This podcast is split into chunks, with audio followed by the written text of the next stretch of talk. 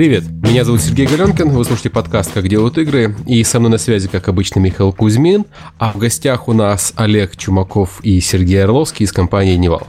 Привет. такой, да, привет, Нивальский вечер. Привет. Они хотели провести совещание, давно не слышались, и поэтому мы решили нет, нет, нет, было так. Олег как, как у нас в подкасте появился? Он услышал, что он, к нам придет Сергей Орловский, ему нужно было какие-то рабочие вопросы обсудить, и он сказал, что его проще найти у нас в подкасте, чем на работе. И это, кстати, родило одну очень интересную тему, которую мы сегодня обсудим. Но сначала мы расскажем про что. А, про что? А, про то, что все уехали в Вильнюс. Да, мы едем, да. едем, едем, у нас тема так называется. Да, значит, э, Game Insight перевез головной офис в Вильнюс э, вслед за Сергеем Климовым. И э, про Foray Games мы говорили, Foray Games ехал на Мальту. Кстати, Codemasters тоже открывает студию на Мальте, то есть это означает, что из Британии, наверное, тоже страшный исход. Вот. Ну, вообще, в принципе, э, чемоданное такое настроение в геймдеве прямо витает. Знаешь, такое ощущение, как будто у тебя э, снова 80-е, еврейские какие-то кухни все так. А вы когда едете? А вы такие едете? Вот. Да. Uh, ну, давайте это как-нибудь обсудим. Ну, во-первых, последняя горячая новость это же про Game Insight. Угу. кто, кто что знает и зачем вообще нужно перетаскивать руководящий офис. Э, там были разные информации, понимаешь, я когда общался с ними, ну, буквально месяц назад, говорили, что, мол, ну, мы смотрим на Вильнюс, он как бы там не очень прикольный, не Майами, вот, и поэтому перевезем сначала туда студию, потом посмотрим, а в итоге хлоп, и переехал головной офис. И говорят, что переезд случился, потому что Евросоюз, и для головного офиса Евросоюза, там, знаете, есть такая шутка, выход на, на IPO, ну, просто для финансовых операций выгоднее быть в Евросоюзе, чем э, в Москве. Угу. Так, давайте нам подключим Сергея Орловского, который задумался угу. немножко над этой темой. Не, а что задумываться? Ну, в принципе, состояние экономики сложно по этим причинам. Поэтому эти обсуждения о том, что надо выходить на зарубежные рынки, э, они идут давно. Другое дело, что ну, до недавнего времени все в основном только на эту тему говорили, э, но вот в этом году, ну, частично в прошлом это началось, частично в этом все начали так активно этим заниматься, и определенная степень активности привела к тому, что некоторые решили совсем переехать. Ну, ну, знаешь, я слышал, что и новый э, офис э, в Люксе, прям офис, а не юрлицо, как у некоторых. И э, вот переезд Insight, да, головной офис, сколько там, я не знаю, у них человек, ну, предположим, что это там 20-30 человек в Вильнюсе. Но они же куча студий, которые все еще остаются в России, Украине и Беларуси. Соответственно, все риски, связанные с Россией, у них по-прежнему остаются с российской экономикой, разве нет? Ну, не совсем. Подожди, давай вот трезво посмотрим на вещи.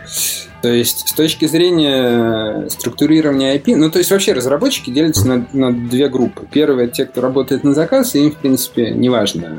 У них нет IP, и поэтому они просто студия, которая живет в какой-то стране.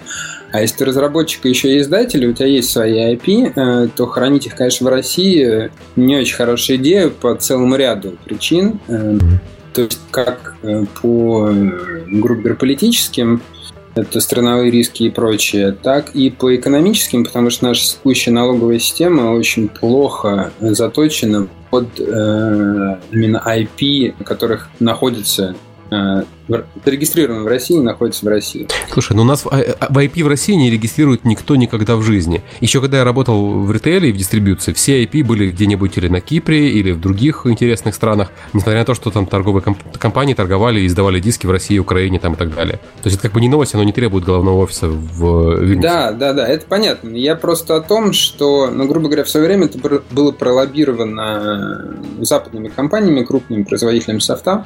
Там, в частности, вопрос с НДС очень тонкий на эту тему был. Э, там же вообще была смешная ситуация, что если ты покупаешь, ну, там, несколько лет назад, сейчас может она измениться, но пока она до сих пор такая, что если ты э, покупаешь лицензию Microsoft какую-то крупную, то ты НДС не платишь, а если ты игру покупаешь в ритейле, например, ты обязан платить НДС. Но, в общем, в результате э, российские разработчики, ну, как бы были в невыгодном положении. И это одна из причин, почему экономически выгодно было IP регистрировать за пределами Российской Федерации, а сюда уже продавать лицензии. И это странно, это на самом деле очень неправильная схема. Она, по сути, провоцирует страну движение в направлении аутсорса, ну, по крайней мере, тех структур, которые находятся э, в стране. А вся издательская часть, она, собственно говоря, выносится.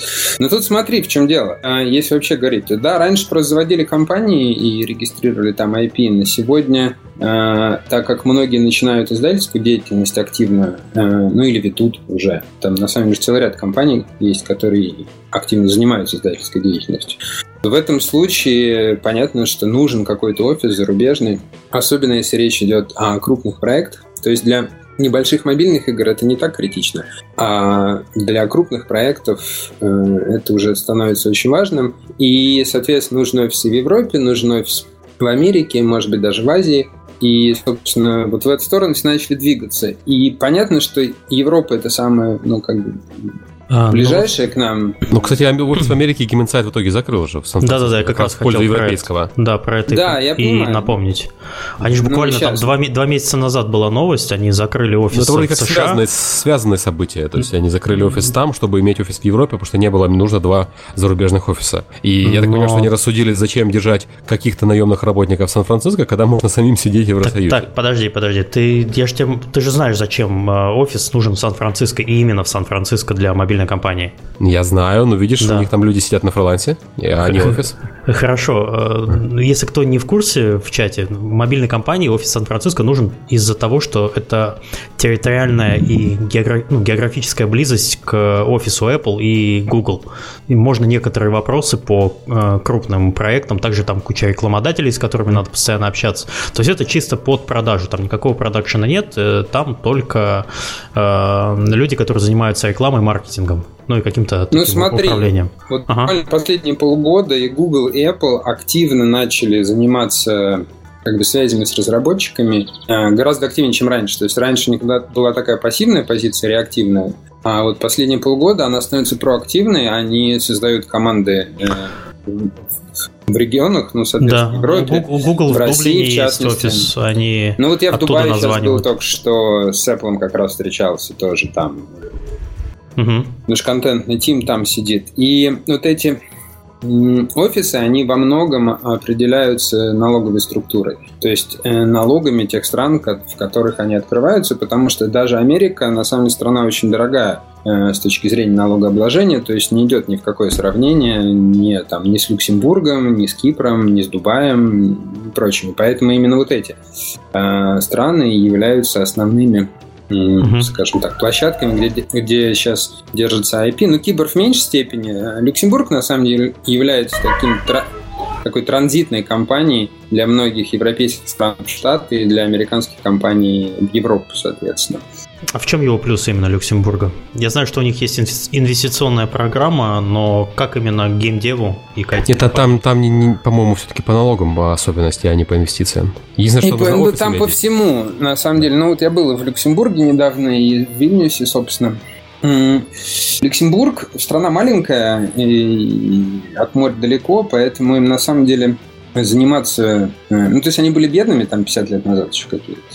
А, и им надо было там применять мозг для того, чтобы делать что-то ну, конкурентоспособное и как-то выделяться на общем фоне. И э, в свое время они сделали ставку на банковский сектор, но потом после кризиса 2008 года э, они поняли, что там вот одну индустрию иметь недостаточно, нужно... Да все яйца в одну картину. Да, нужно диверсифицировать. Ну, еще металлы были там, собственно говоря, сидел в Ну, Кипр в свое время поставил на банковскую индустрию, мы знаем, чем это закончилось. Да, да, да. А, но Кипр сейчас тоже пытается развиваться в сторону IT, высоких технологий, но это отдельная тема, могу рассказать, если интересно. Но, по-моему, это немножко смешно. Ну, скажем так, с, те, с той инфраструктурой, которая у них есть, и с тем качеством, грубо говоря, государства, которое есть на Кипре, оно не идет ни в какое сравнение с тем, что в Люксембурге.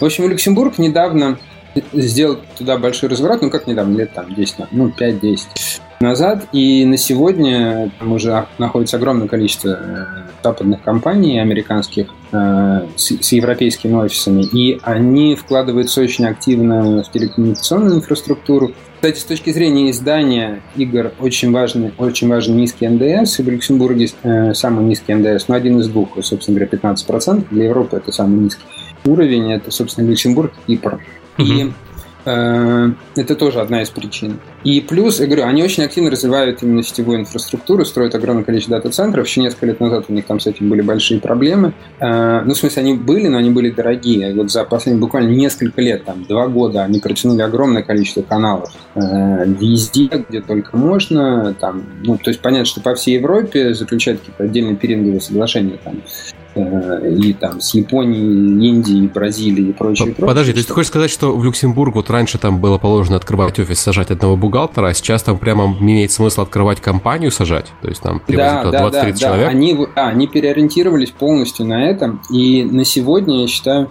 с точки зрения издательского бизнеса, одна из лучших юрисдикций. И они, у них тоже раньше было дорогое электричество, сейчас они там уронили, ну, то есть пере, перезаключили договора на покупку электричества, уронили стоимость электричества дата-центров очень сильно, что очень важно для дата-центров, понятно, потому что... Там еще одна, я хотел добавить, кто не знает, кроме Инновы в Люксембурге еще Valve сидит, э, европейский. Да, у нас в, в комментариях, по-моему, появился представитель Zenova как раз в теме про переезды угу. и рассказал, что у них там уже там с десяток человек, сотрудников дата-центров. Два десятка он сказал там, да. Два десятка, да? Угу. Да. Вот у, у Valve там, по-моему, всего несколько человек сидит, но они только начали этот офис буквально год назад, и они не сильно быстрые. Ну, я еще знаю несколько компаний с офисом в Люксембурге, я не хотел бы, наверное, эту тему Нет, мы говорим, Сергей, про настоящие офисы, а все-таки не про офис с бухгалтером. Прямо есть, знаешь, э, люди, люди с настоящими офисами? Ну, скажем так, те, которые планируют там сделать настоящий офис. У меня таких два комментария по ходу ведения трансляции. Первое, да, у Сергея Орловского на фоне поют птички, он на, даче находится. Нет, нет, нет, хорошо, Это прекрасно. И второе, вот Олег Чемаков выключил микрофон, на самом деле мы его, наверное, может, запугали в начале. Он, Нет, он может, здесь, он, да. да, он может участвовать в обсуждении какие-то окей, вопросы. Да, я, я что вам там больно расскажу? Ну, окей, переехали некоторые компании туда. Я но не ты был, же был я был только в Вильнюсе, но я был там с позиции «Гей, сейчас мы с вами проведем джем» и так далее. Я общался с, с молодыми разработчиками, со студентами, ездил к ним в универ, смотрел, как там все выглядит. Там, по моему мнению, я это озвучивал много раз уже, Вильнюс – это отличное место для того, чтобы запускать то, что вот в Невале называлось Games Lab когда-то был. Mm-hmm. А, это когда компания приезжает, там есть некоторые опытные сотрудники, которые готовы шарить опыт, нанимаются местные молодые сотрудники, они перенимают опыт, параллельно, может быть, они учатся в университете, а государство радо, потому что студенты, скорее всего, сразу находят себе работу, не уезжают никуда, студентам интересно, компания рада то, что она растит кадров и так далее, и так далее. Вот, кстати, вот эта проблема, проблема а... уезжания, она на самом деле для Литвы очень остро да, стала, когда они границы открыли. Все дееспособное население молодое ломануло вернулось, собственно, почему они эту программу все и задумали. Совершенно верно. Привлечение. Там, очень наглядно, когда ты общаешься с бизнесменами, они тебе говорят, ну нет, в целом-то все нормально. А потом ты садишься в такси, и таксист тебе уже по чесноку рассказывает, сколько у него там детей осталось здесь, сколько уехало там жить на пособие в другую страну Евросоюза и так далее. А ты знаешь, сейчас такое же происходит в Болгарии. Я вот не, не так давно слушал BBC про Болгарию, и у них, как только разрешили болгарам ездить по Евросоюзу, у, у них тоже выехали все мозги. Поэтому болгар болгарское правительство угу. опомнилось, и сейчас точно так же пытается следовать за Литвой и вводить льготы. И вот э, из Украины и из России вывозят своих людей Люксофт, и угу. они вывозят как раз в том числе и в Болгарию. Пускай Киркорова заберут назад.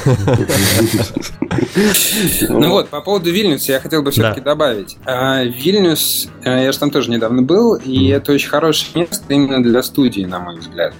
Но это не очень хорошее место для э, операционной компании, ну, в смысле, для издания. Опять же, там НДС высокий, инфраструктура не такая сильная, как в том же Люксембурге. Ну, то есть минусов достаточно много. Плюс то, что они очень понятные, в смысле, вот для меня был такой забавный эпизод, вот когда самолет садится, и вот ты вылетаешь там, не знаю, с какого-нибудь Франкфурта, и ты видишь ландшафт такой очень европейский. Ну, то есть все разлиновано, аккуратненько, э, там квадратики от Э, ну, такие квадратики разноцветные, но каждый квадратик своего цвета. А вот когда ты садишься в Вильнюс, прям сразу видно такой, ну, Советский Союз. Ну, в смысле, ну, Россия, матушка. Ну, в общем, ну, все очень знакомое, понятное, все говорят по-русски. Э, ну, в общем, очень близкие такие культурные связи все-таки у нас есть. А в люксе не так конечно же. Но именно налоговая система, на мой взгляд, э, Вильнюса и инфраструктуры Литвы – она на сегодня гораздо слабее и, на мой взгляд, не позволит э, им стать ведущим игроком вот, привлечь к себе издательские компании. А разработку, да, безусловно, это хорошее место интересно. Подожди, то есть э, как, как вот у нас есть такая стартаперская тусовка, игровая стартаперская тусовка, которая активно обсуждает, куда бы уехать команды там 5-6 человек. Вот Вильнюс для них подходит, потому что э, ты сам сказал, студию там держать хорошо. Подожди, подожди, да. такой вопрос. Ты стартап, э, обычно стартап в какой-то момент получает инвестиции, начинает расти. Где брать людей в Вильнюсе? Перевозить. Ну, перевозить ну, брать. Перевозить. Там, кстати, хорошие университеты. А, они очень адекватные с точки зрения... Ну, я тоже встречался, в частности, с Вильнюсским университетом. Угу. И они прям понимают, что нужно уже геймдеву, то есть к ним ни одна компания игровая уже приходила, они очень готовы сотрудничать и там учить студентов э, по правильным программам. То есть у нас настолько Э, явной активности в эту сторону нет э, в России. А там... Ну, у нас, у нас проблема в том, что если даже ты приходишь в университет, говоришь, давайте будем учить, учить студентов разрабатывать игры, все это упирается в утверждение программы через министерство. Там с этим все проще. Например, если хочешь открыть специальность, э, ну, абстрактный разработчик игр, можно ли поменять программу и сделать специальность без всякой бюрократии многолетней, как у нас это происходит в нашей системе образования? Ну, на практике я не знаю, в теории они очень открыты для этого. То есть мы не делали этого, понятно, э, пока. Угу. Очень не знаю, будем ли делать, но это второй вопрос.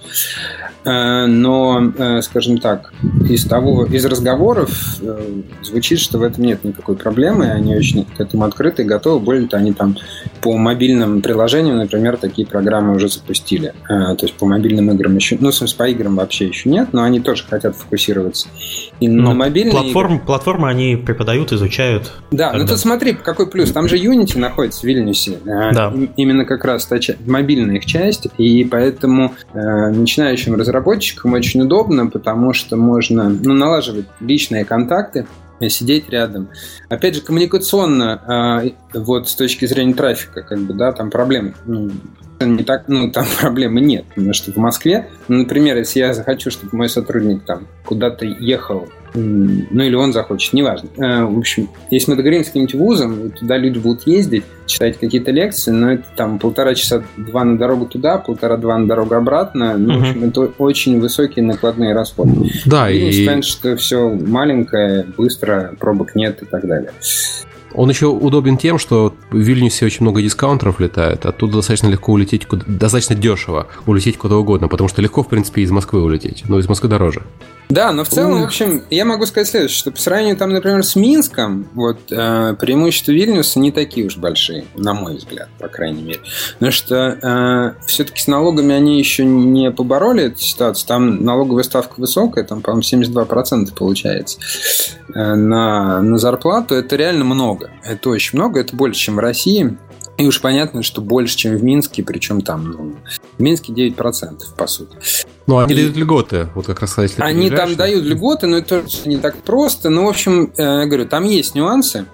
Э, и, ну, то есть, пока не выглядит уж совсем так шоколадно, но в целом, да, там, там все дешево, поэтому это тоже плюс. Потому что Люксембург, например, дорогой. Там московские цены.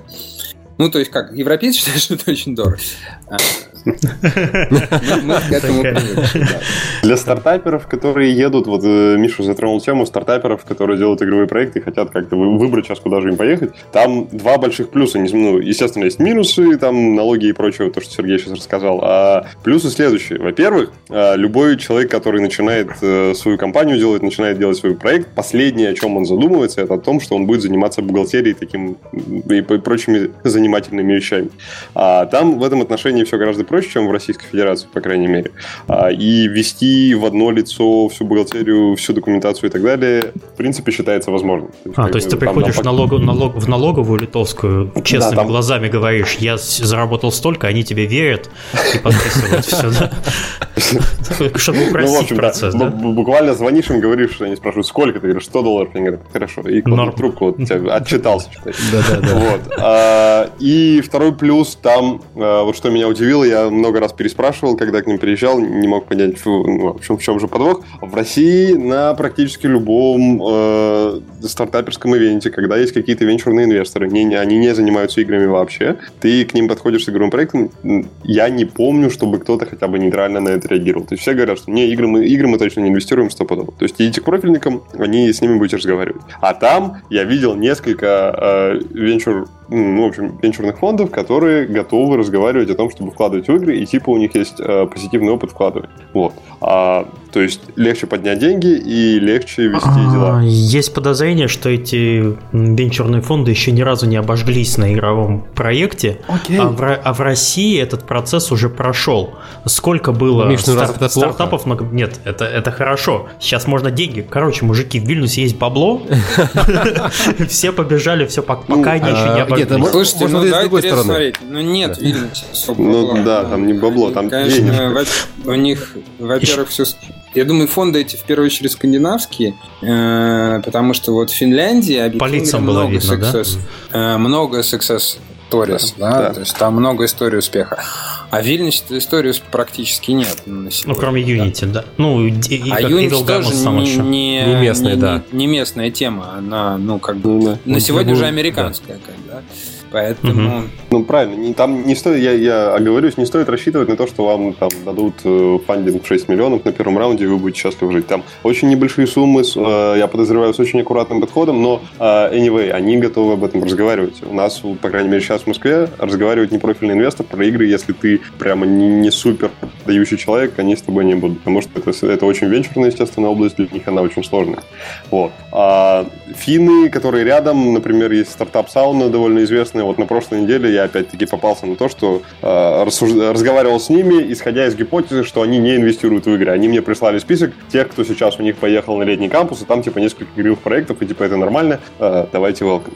Вот, так что это один из плюсов, я думаю, для тех, кто хочет туда поехать. Вот мы так зациклились на Вильнюсе. Смотрите, есть еще Мальта, например, куда кроме 4A Games переехал еще... Э, господи, Codemasters там открывает студию. И, насколько мне известно, туда переезжает еще пара украинских IT-компаний, не игровых. Правительство Мальты тоже ведет э, политику, давайте сюда привозить IT-компании, игровые компании. Там тоже высокие налоги по умолчанию, но они, как и Литва, дают налоговые льготы. Правда, с Мальтой, конечно, хуже с инфраструктурой, чем в Литве. То есть, хотя она ближе к Евросоюзу и входит в шенгенскую зону, э, Литва же еще не входит, да? Входит. А, уже входит? Доброе утро. Окей, быстро они. Не, Литва входит в шенгенскую зону, конечно. Не, Литвы большой плюс в том, что она очень душевная. Ну, в смысле, там вот все очень такое теплое ламповое. Вот я думаю, что ни Мальта, ни, ни Люксембург, ни Дубай. Да. Ни... Урок небольшой географии. Литва это 3 миллиона человек, и Вильнюс это 500 тысяч. Это размер Калининграда примерно Вильнюс. Ну и вся Мальта, по-моему, тоже 500 тысяч или что-то около этого. Слушай, Мальта это кусок камня размером 4 на 21 километр, по-моему. Да, там, там два острова, один из них размером как Москва по первое кольцо, вот, второй еще меньше, да. Это, ну, Люксембург такого же порядка, на самом деле, mm. порядка полумиллиона. Мальта не То есть в Люксембурге, знаете, что прикольно? А, там премьер новый, он бывший SEO какой-то крупной телекоммуникационной компании местной, я не помню какой. Поэтому он прям вообще в теме. Он прям mm-hmm. знает, что надо делать а, именно в IT. Поэтому это очень круто. У Мальты тоже э, там как бы люди в теме, э, которые сейчас э, этим занимаются. И на Мальте, как, собственно, на самом деле и на Кипре, и в Люксе, там все же сидят KPMG и тому подобные компании. То есть ты туда приезжаешь себе, прямо на соседней улице люди сидят, которые занимаются тем, что оптимизируют налоги поверх еще того, что тебе дает а, правительство. Ну, наверное, для стартаперов это не так актуально, как для там, компаний покрупнее. Для стартаперов, на мой взгляд, актуально то, чтобы их текущие издержки, потому что они на первое время не cost center, они profit center мгм. все-таки, им текущие издержки нужно оптимизировать. И вот дешевый location, э, то есть дешевое место... Э, ну, вот очевидно, не Мальта, да. Мальта для дорогая. них очень важно. А уже потом, когда у вас есть IP, вы начали зарабатывать, вот в этот момент э, уже налоги становятся существенным компонентом, и там уже надо второй раз обычно думать, но это отдельная тема. Угу. Ну, то есть для студии Литва нормально, возможно, будут другие страны, где тоже нормально, потому что я уже говорил, что завала Франция, но там с налогами все очень плохо, и с э, социальной политикой очень плохо. Ты человека наймешь, и потом никогда в жизни его не уволишь. Вот, э, Болгария собирается зазывать, и вот Польша. Ты можешь что-нибудь про Польшу сказать? Потому что там тоже какие-то подвижки пошли. Про Польшу ничего не знаю, к сожалению. Но я вообще считаю, что нет А, таких в преимуществ. Польше, в Гданьске, по-моему, извиняюсь, что перебиваю, есть э, технокластер, э, IT-кластер, который недавно там э, начал развиваться. И если мне не изменяет память, там что-то Кранк с ними мутит. Что конкретно, я не помню, но они туда ездили и что-то даже там даже открыли. А что открыли, я вот, к сожалению, надо Кранка позвать было, чтобы пообщаться на эту тему. Так что там есть какая-то движуха, именно такая стартаперская и инвес- и инвестиционная. Не, я знаю, что правительство Польши что-то делает по этому поводу, но я не знаю деталей, поэтому да, Мгм. пока не рассказать. Тут э, спрашивают, почему люди именно едут в Литву или почему именно лю- люди едут на Мальту. Ну, честно, потому что э, и там, и там правительство тебя зовет. И всегда приятнее ехать в страну, где тебя зовут, что налоги чуть выше, чем ехать в страну, где налоги чуть ниже, но тебя правительство не ждет. Потому что, ну, ты понимаешь, что тебе ты приезжаешь, тебе какая-то помощь будет. Ты приехал, с тобой встретился там министр экономики или замминистра экономики. Вот. И это для страны, там, как Россия, где с тобой министр экономики встретится только в пробке, проезжая в В кортеже, стрип-клубе. ну или в стрип-клубе с охраной, да. Это, это непривычно и так пугающе. В Украине с этим проще сейчас, ну тоже, тоже люди радуются и удивляются. Ну и опять-таки, министр экономики, еще же от экономики зависит, какая экономика. Да. Ну, на Украине, в принципе, до недавнего времени тоже было все неплохо. Э, Там этот... Ну, грубо говоря, с налоговой точки зрения там тоже все было нормально э, относительно, ну, в смысле, там все пользовались этими, я не помню, как они называются. СПД. И, и ЧП, да. То, что у нас называется СПД, то, что на Украине называется.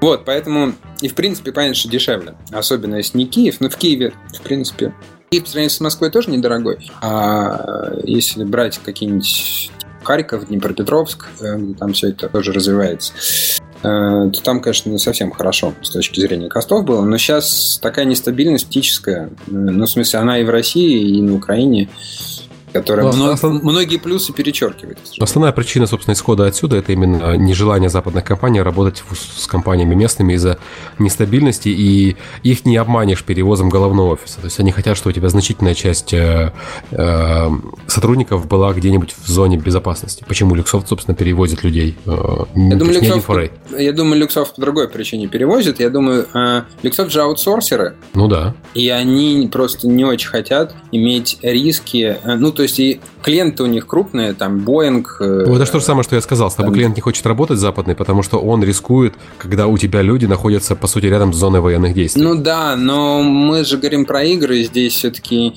ну, не такие большие риски, и ты мы, как люди русские, готовы их брать на себя. Ну, в смысле, мы-то понимаем, что происходит. То есть Ну, для это если ты Deutsche Bank, работаешь э, с русскими, а если у тебя компания там 4A Games, которая работает с Кохом, например, да? Да, ну вот для 4A Games, наверное, это актуально. А для, ну, для нас, когда мы свое IP делаем, ну, это не так актуально.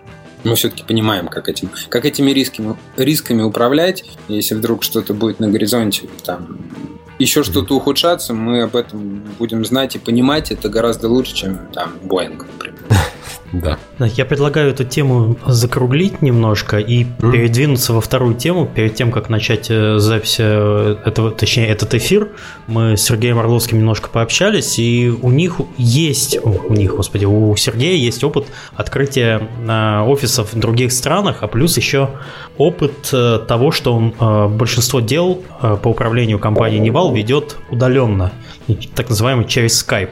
Вот хотелось бы послушать, как, э, чтобы Сергей поделился опытом, как он это делает и что нужно сделать, чтобы директор сидел где-нибудь на Кипре или, или не знаю, в Мальте и управлял Да, в. Майами, в Майами. Да, ну или в Майами. Даже лучше в Майами, когда разные часовые пояса. Это, конечно, тяжело, если, если слишком уж разные часовые пояса. Ну, то есть, этот опыт у нас был в Лос-Анджелесе, когда мы делали офис. Он вот по этой причине у нас были сложности, потому что вот 11 часов, ну или 12 зимой, 11 летом, э, и там 8 это очень большая разница как выяснилось на практике. Ну, потому что собрание невозможно проводить. Это когда Вот, а собрание в из двух локаций, а собрание из трех локаций, это вообще э, безумно в такой ситуации сделать. Ну да, но на самом деле многие там калифорнийские компании на эту тему тоже э, с ума сходят периодически, потому что если тебе, например, нужно сделать э, global launch чего-то, неважно чего, э, там в Европе, Азии и в Америке одновременно, у тебя по сути три часовых пояса, а каждый из них с разницей там 8 часов. А, ну, в смысле, два из них по 8 часов в две стороны. И как это менеджить вообще никто не понимает. но тем не менее. Ну ладно, это вообще отдельная тема. Я просто к чему? Э, что да, я могу вкратце рассказать, как у нас это устроено. Но мы тут не единственные, потому что есть Wargaming, у которого несколько офисов, и там головной офис на Кипре. И он не очень большой, основной офис как раз разработки и издания у них в других странах расположен.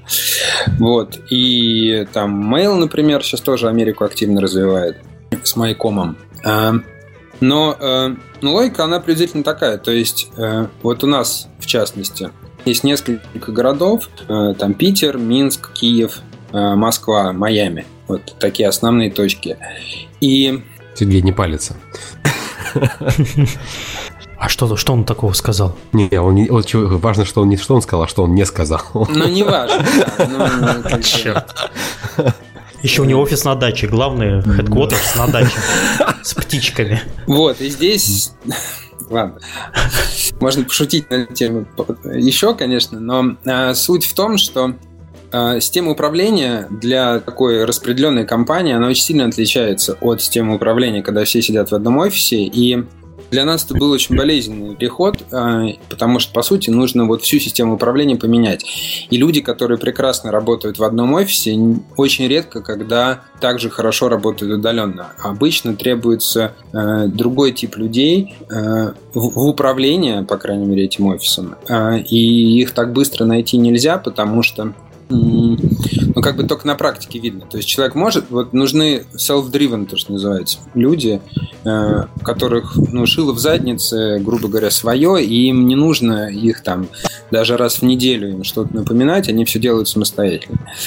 И э, как только Но такие еще... люди найдены, и как только вот коммуникационные процессы выстроились, вот тогда это становится реально. Но это обычно очень сложно для компании. Это требует, ну, как минимум несколько лет э, такого переходного периода, очень болезненного.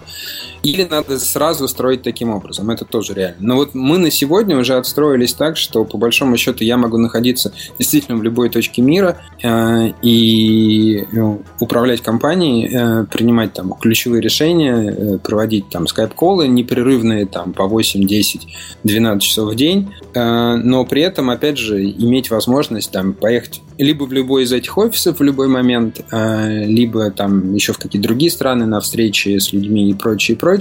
То есть вот с точки зрения мобильности, конечно, здесь есть огромное количество преимуществ, и что бы ни, ни происходило в каждой конкретной такой стране, э, ну, то есть э, это уже не сильно влияет на бизнес, нужно, вы действительно же становитесь международной компанией. Хотя, конечно, э, присутствие в России, оно у нас основное, основные студии у нас расположены здесь, основные проекты делаются здесь, российский рынок для нас самый близкий, родной и важный, и так далее и тому подобное. А, слушай, я хотел добавить, что э, такая схема, когда люди self-driven и так далее, это, конечно, важно, но еще важно, что все-таки у Невала студии более-менее независимые, а бывают случаи, когда компании работают очень сильные, ну, студии, не компании, студии работают в очень э, плотной связке. И э, не знаю, там, как у Mail, Crytek, например, у них же э, идет обмен талантами. И в таком случае тебе надо не только э, постоянно скайп-колы и self-driven люди, но еще постоянно э, возить людей туда-сюда. То есть прям регулярно, чтобы они общались не только по скайпу, а все-таки вживую. Да, мы тоже возим людей туда-сюда, но мы действительно сознательно сделали студии э, существенно независимыми. Э, именно, э, ну то есть скажем так, это была одна из целей, потому что в противном случае ничего не работает, даже понимая, что есть определенная степень неэффективности в этом случае за счет дублирования функций в каждой студии. Но а, общая совокупная эффективность вот такой распределенной разработки, она все равно выше, даже несмотря на вот эти э, тактические, скажем так, неэффективности. И пример маленьких студий я хотел добавить. Вот есть разработчики, по-моему, Rebuild игру сделали, там буквально два или три человека. И они делали игру, э, я как-то читал в блоге, в пяти или шести странах в итоге. Они э, путешествовали, месяц в одной стране поживут, месяц в другой стране поживут. Потому что, в принципе, там маленькая игра, э, они со своими макбуками упаковались, где ты сидишь, э, там и твое рабочее место. Им даже интернет не всегда был так страшно нужен. А чем это им помогло, вот это вот перемещение? А, оно ничем им не помогло. Они написали... Э, ну, я, в блоге я читал интересный в блоге, пост и фоточки, так. да? Да, да, нам хотелось путешествовать, и как бы, чтобы путешествовать, нужно зарабатывать э, деньги. А кроме того, мы все, что умеем делать, мы умеем делать игры. Поэтому они путешествовали, оплачивали это хобби играми. Но это Индия, это как бы не корпорация там с большими целями там и так далее. Это маленькая, маленький коллектив. То есть это тоже вариант. Это такой не удаленный офис, наверное, и даже не мобильный офис, а путешествующий офис. Такой цыганский геймдев. То есть, если я правильно понял Сергея... Кочевой, еди- кочевой. Если я правильно понял Сергея, единственный способ управления офисом удаленно – это поиск правильных людей и постановка их на правильные места. Да, и выработка правильной системы мотивации, построение правильных процессов. То есть, ну, безусловно, все тоже важно, но без правильных людей ничего этого не будет в любом случае. Мгм. Ну вот я, например, пока что я не представляю, если вот, например, мою команду, где я работаю, разделить на несколько офисов, скорее всего, у нас там все повалится к чертовой бабушке, потому что народ не привык работать э, удаленно, у нас вообще ничего не аутсорсится, кроме там каких-то мелких артовых задач. все находится в офисе, и, наверное, э, путь, э, э, не знаю, путь э, Insight в данном случае нам не совсем поможет. А вот у меня еще был такой вопрос. Э, Я себе очень не очень четко представляю, судя по пресс-релизу, в Вильнюс перевозят headquarter, ну и также, скорее всего, продажников. Э, И как вообще все это дело, как они э, голову э, отдел- отделяют от тела и как это все будет потом работать? Миш, ну у них же и так голова не сидела, у них офисы и студии есть и не только в Москве, а и в Минске, и в Киеве, там и в куче других городов э, в России, включая там Сибирь какую-нибудь. Они все равно были далеко от своих студий, так они будут чуть дальше. Ничего не изменится, на мой взгляд. Если компания э, привычная работать со студиями из других городов, она может работать и со студиями из других городов, э, в том числе из Вильнюса. М, То есть ты думаешь, вообще ничего не поменяется? Ну, я думаю, не, не- незначительно. Мгм. Не, ну я думаю, те студии, которые в Москве, конечно, над ними контроль немножко теряется. А, ну, я, я не думаю, что их тут, тут так уж много, так скажем, да. А все, все остальные не заметят никакой разницы, потому что какая разница? Ну, в смысле, если ты удаленно работаешь, неважно, откуда ты это делаешь, из Москвы или из Вильнюса. Мгм. Хорошо, а такой вопрос, как э, мотивировать людей переезжать? Ну, это такой довольно странный, потому что Мне кажется, свои... что сейчас, сейчас из России мотивировать особо-то и не надо. Ну, из России еще надо, из Украины не надо. Да, да. Э, Галенкин слишком уж драматизирует. Сереж, а, а что с Россией у нас такое? Почему тут уже не надо? Слушай, ну в последнее время Нет, все, что еще- я читаю в Фейсбуке, подожди. А, все, все, что я читаю в Я- я Фейсбуке, это не- реально надо, надо ехать, надо Я не хожу в Facebook, расскажи мне, А, что ну окей, везет тебе. Ну, то есть тут все уже беда у нас. Ну, я же не знаю, я же все-таки сижу в Украине, понимаешь. Окей. Вот э, наши новости почитать так у вас вообще, ладно, не буду. А, вот. А, ну в Фейсбуке реально очень много советских газет Да, на да, завтрак. да, да, да. Вот, А так других нет. Мгм. Э, Реально Ладно. очень, очень много народу пишет, из Фейсбуке пишет, по крайней мере, может быть, это, знаешь, мой круг общения, что вот пора ехать, там цитируют какую-нибудь Кольту, какой-нибудь еще хипстерский Ну, портал. Мне кажется, мне кажется, Вот. всегда так случается, что всегда есть целый Нет, ты слой знаешь, людей, такого которые... не было. Ну, этот слой Э, людей переместился теперь в наши круги общения просто, которые, у которых всегда вот вот кризис, в которых всегда все, все сложно и скоро будет беда, и надо быстрее рвать когти. Мне кажется, это очень такое Э, очень Я, я не знаю, может быть, у меня раньше был другой круг общения, но никогда такого вообще я не видел. Вот такого прям активного обсуждения, как давайте поедем, поедем. Правда. Не, ну мы на самом деле пока никуда уезжать не собираемся, э, вот в частности, да, то есть я держу руку на пульсе, я постоянно мониторю ситуацию, я там э, предполагаю, какие места могут потенциально быть в случае, если какой-нибудь ахтунг начнется, но пока мы здесь, и таких радикальных причин для переезда я пока не вижу, если честно. Но если только возможно какой-то новый проект делать, э, чем перевозить существующую команду, скорее всего. Да, новые проекты, наверное, имеет смысл. э, Ну, вернее, даже не новый проект, это новые студии. То есть Мгм. Когда ты запускаешь новый проект существующей студии э, на базе тех наработок, так, ну, и, и, ска- скажем так, компетенции команды, которая уже есть, э, так, конечно, тоже перевозить никого никуда не надо. А если открывать новую студию, тогда, да, как раз нужно трезво, так рационально посмотреть, какие на сегодня есть э, хорошие location, ну, в смысле, хорошие места, где можно это делать. И ну, это отдельный вопрос. Ну, в смысле, это не вопрос э, переезда, это вопрос создания чего-то нового, расширения. Как бы, да? Но он всегда стоял, и мы там в свое время э, были одними из первых, кто там начал вот как раз в регионы России расширяться. Там еще в Воронеже в свое время студию открывали и Мгм. прочее. Вот, но, э, но это другого класса задача. Э, тем не менее, все равно задача такая позитивная. Мы рас- растем, расширяемся, идем э, в новые регионы. А переезд задача все-таки более такой негативная, с более негативным оттенком, особенно если это не ради opportunity какой-то, а в силу там каких-то политических или других экономических причин. Мгм. А, Галенкин Сергей, который Да. Я предлагаю за- завершать с этой э, антипатриотичной темой. А почему? Почему? почему? Черт, Серега. Нет, теперь давай ты побалакаем. Подожди, А, чтобы, говорить полтора-два часа на эту тему, нам надо было Климова звать, но, боюсь, мы... Не, надо было выпить просто, вот и все. И звать не надо никого, Да, обычно. Э, я предлагаю дальше двигать. У нас еще не, несколько вопросов. У нас там важный вопрос, ради которого мы Олега, собственно, и позвали, это workflow программистов и какими Да. сайтами они пользуются и сколько денег они заносят гитхабу. Вот я думаю, что Олег нам сейчас про это расскажет немножко. Эм, ну, давайте попробуем. GitHub, кстати, э, прямо вот я влюбился в эту компанию, потому что когда последний джем был, Game Jam Gun, э, я, я пытался... Ну, во-первых, кто, кто-то мне рассказал, что они вот участвовали, у них был какой-то хакатон, и там э, GitHub им помогал, делал приватный репозиторий для всех участников и так далее. Я думаю, ну, GitHub вроде большая компания, что там, как, как, как они на каждый джем же не будут приходить. Вот, я написал им письмо, они мне ответили минут, наверное, ну, дай бог, на 10. Э, И я написал, причем не в специальную почту, там, э, хакатон спонсор с собакой GitHub.com, а я написал в почту, в которую отправляют заявки, типа, э, куда нажать, чтобы закоммитить, или там, что сделать, если мой код пропал, ну, то есть вообще общая почта. Они обрадовались. Живой человек, наконец-то. Воз- Возможно, ну, в общем, они с такой скоростью мне ответили, так быстро все порулили. В общем, и причем на каждый вопрос, вот какой я хотел бы задать в следующем письме, мне заранее письмом до этого присылают YouTube ролик, в котором ответ на этот вопрос. И типа how to это сделать. То есть прямо я, ох, ну, в общем, такой программерский рай. Окей. а, Workflow программиста. Давайте попробуем с него сервисы. Я потом, я примерно себе набросал, но я попробую как, как-то хоть немножко рассказать.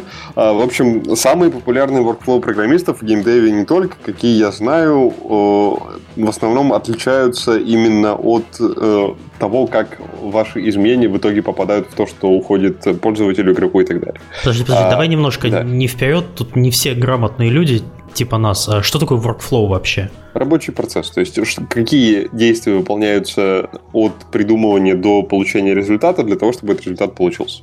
А, Например, Мгм. в, workflow э, производства там, какой-нибудь автомобиля, это вот как по конвейеру собираются детали, как они выплавляются до этого, и в конце вот это все получилось, и в итоге машина... Вот. В общем, Начальный этап, он, как правило, у всех очень похож. Это что-то или от кого-то приходит заявка на то, чтобы было придумано в геймдеве, это геймдизайн. А в других областях это тех- технические задания, либо user story, это такие короткие карточки с пользовательскими историями, нов- новомодная тема, в которой описывается, как вот эта предполагаемая фича, которую вы делаете, будет выглядеть для пользователя. То есть, например, в user story может быть написано в карточке, а, когда я захожу на сайт, он сразу предлагает сам мне выбрать, в какой, какой язык использовать. Вот, чтобы эту фичу выбора языка сделать, я просто как программист понимаю, что же пользователь будет видеть перед собой, и исходя из этого уже там прикидываю, что мне нужно сделать. Вот. После того, как у меня появилась вот этот, э, появилась информация о том, что все-таки нужно сделать, она может появиться в разном формате, а мы, по крайней мере, проводим э, такую штуку, она называется user story. Тут вот главное не перепутать с теми карточками, про которые я только что говорил. То есть у нас user story это такое собрание. А, оно у меня есть с прошлого или с позапрошлого или кри э, доклад про то, как мы это используем. Можно на YouTube поискать, там довольно подробно, минут на 40. Но, в общем, кратко говоря, это когда программисты садятся вместе с дизайнером, с заказчиком а, и, наверное, с теми, кто, кому еще эта фича нужна, и начинают задавать каверзные вопросы. То есть э, дизайнер им рассказывает фичу, и А, очевидно, Программисты он- пытаются его отговорить, если верить дизайну. Да. Если user story случилось, значит, программистам уже не удалось его отговорить. Вот они, они скорее всего, пытались. Не, я просто знаю эту историю со стороны дизайнеров. Они всегда говорят, что это вот ты приходишь, тебе программисты говорят, да не надо тебе это, да зачем? Ну, да. Давай пока не будем, а ты, Да, ты, да, потом, ты сходи, да. пока подумай, а потом приходи. Вот, ну, в общем, э, очевидно, ни один человек сложную фичу, когда у вас много компонентов в проекте, которые связаны между собой, продумать целиком все детали сразу не может. А программисты это такие ребята, которые, как правило, больше всего погружены в детали, потому что из этих деталей у них э, большая часть работы и складывается. То есть вы пишете то, как должно работать в хорошем случае, грубо говоря, 10 минут, а потом 2 часа вы пи- описываете все варианты плохие, в которых не должно падать, ну, грубо говоря. Вот. И то же самое случается на story. Дизайнер рассказывает, что он хочет, чтобы было это, грубо говоря, рассказывает свой дизайн, А программисты понимают, что, слушай, а вот там, если мы сейчас сделаем то, что ты просишь, у нас же вот та фича, которую мы три года назад залили, она же вот перестанет работать. Он говорит, блин, точно.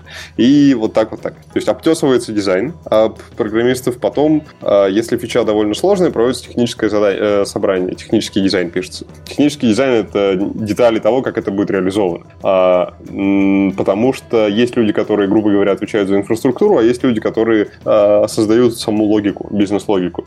И э, они не всегда должны знать э, все нюансы друг друга. Например, если вы делаете бизнес-логику, вы можете э, использовать самый простой вариант э, соединения вот с этой базой данных, а ребята, которые занимаются инфраструктурой, прекрасно понимают, что вот в данном случае в эту базу данных лезть отсюда вообще нельзя. Вот. Для того, чтобы договориться о том, как именно это реализовывается, чтобы все одинаково понимали, ну, чтобы, не дай бог, не случилось такого, что клиентские программисты запрограммировали это все, э, UI-ные программисты, интерфейсники запрограммировали это все, пришли друг к другу, и а, вообще все по-разному. Вот.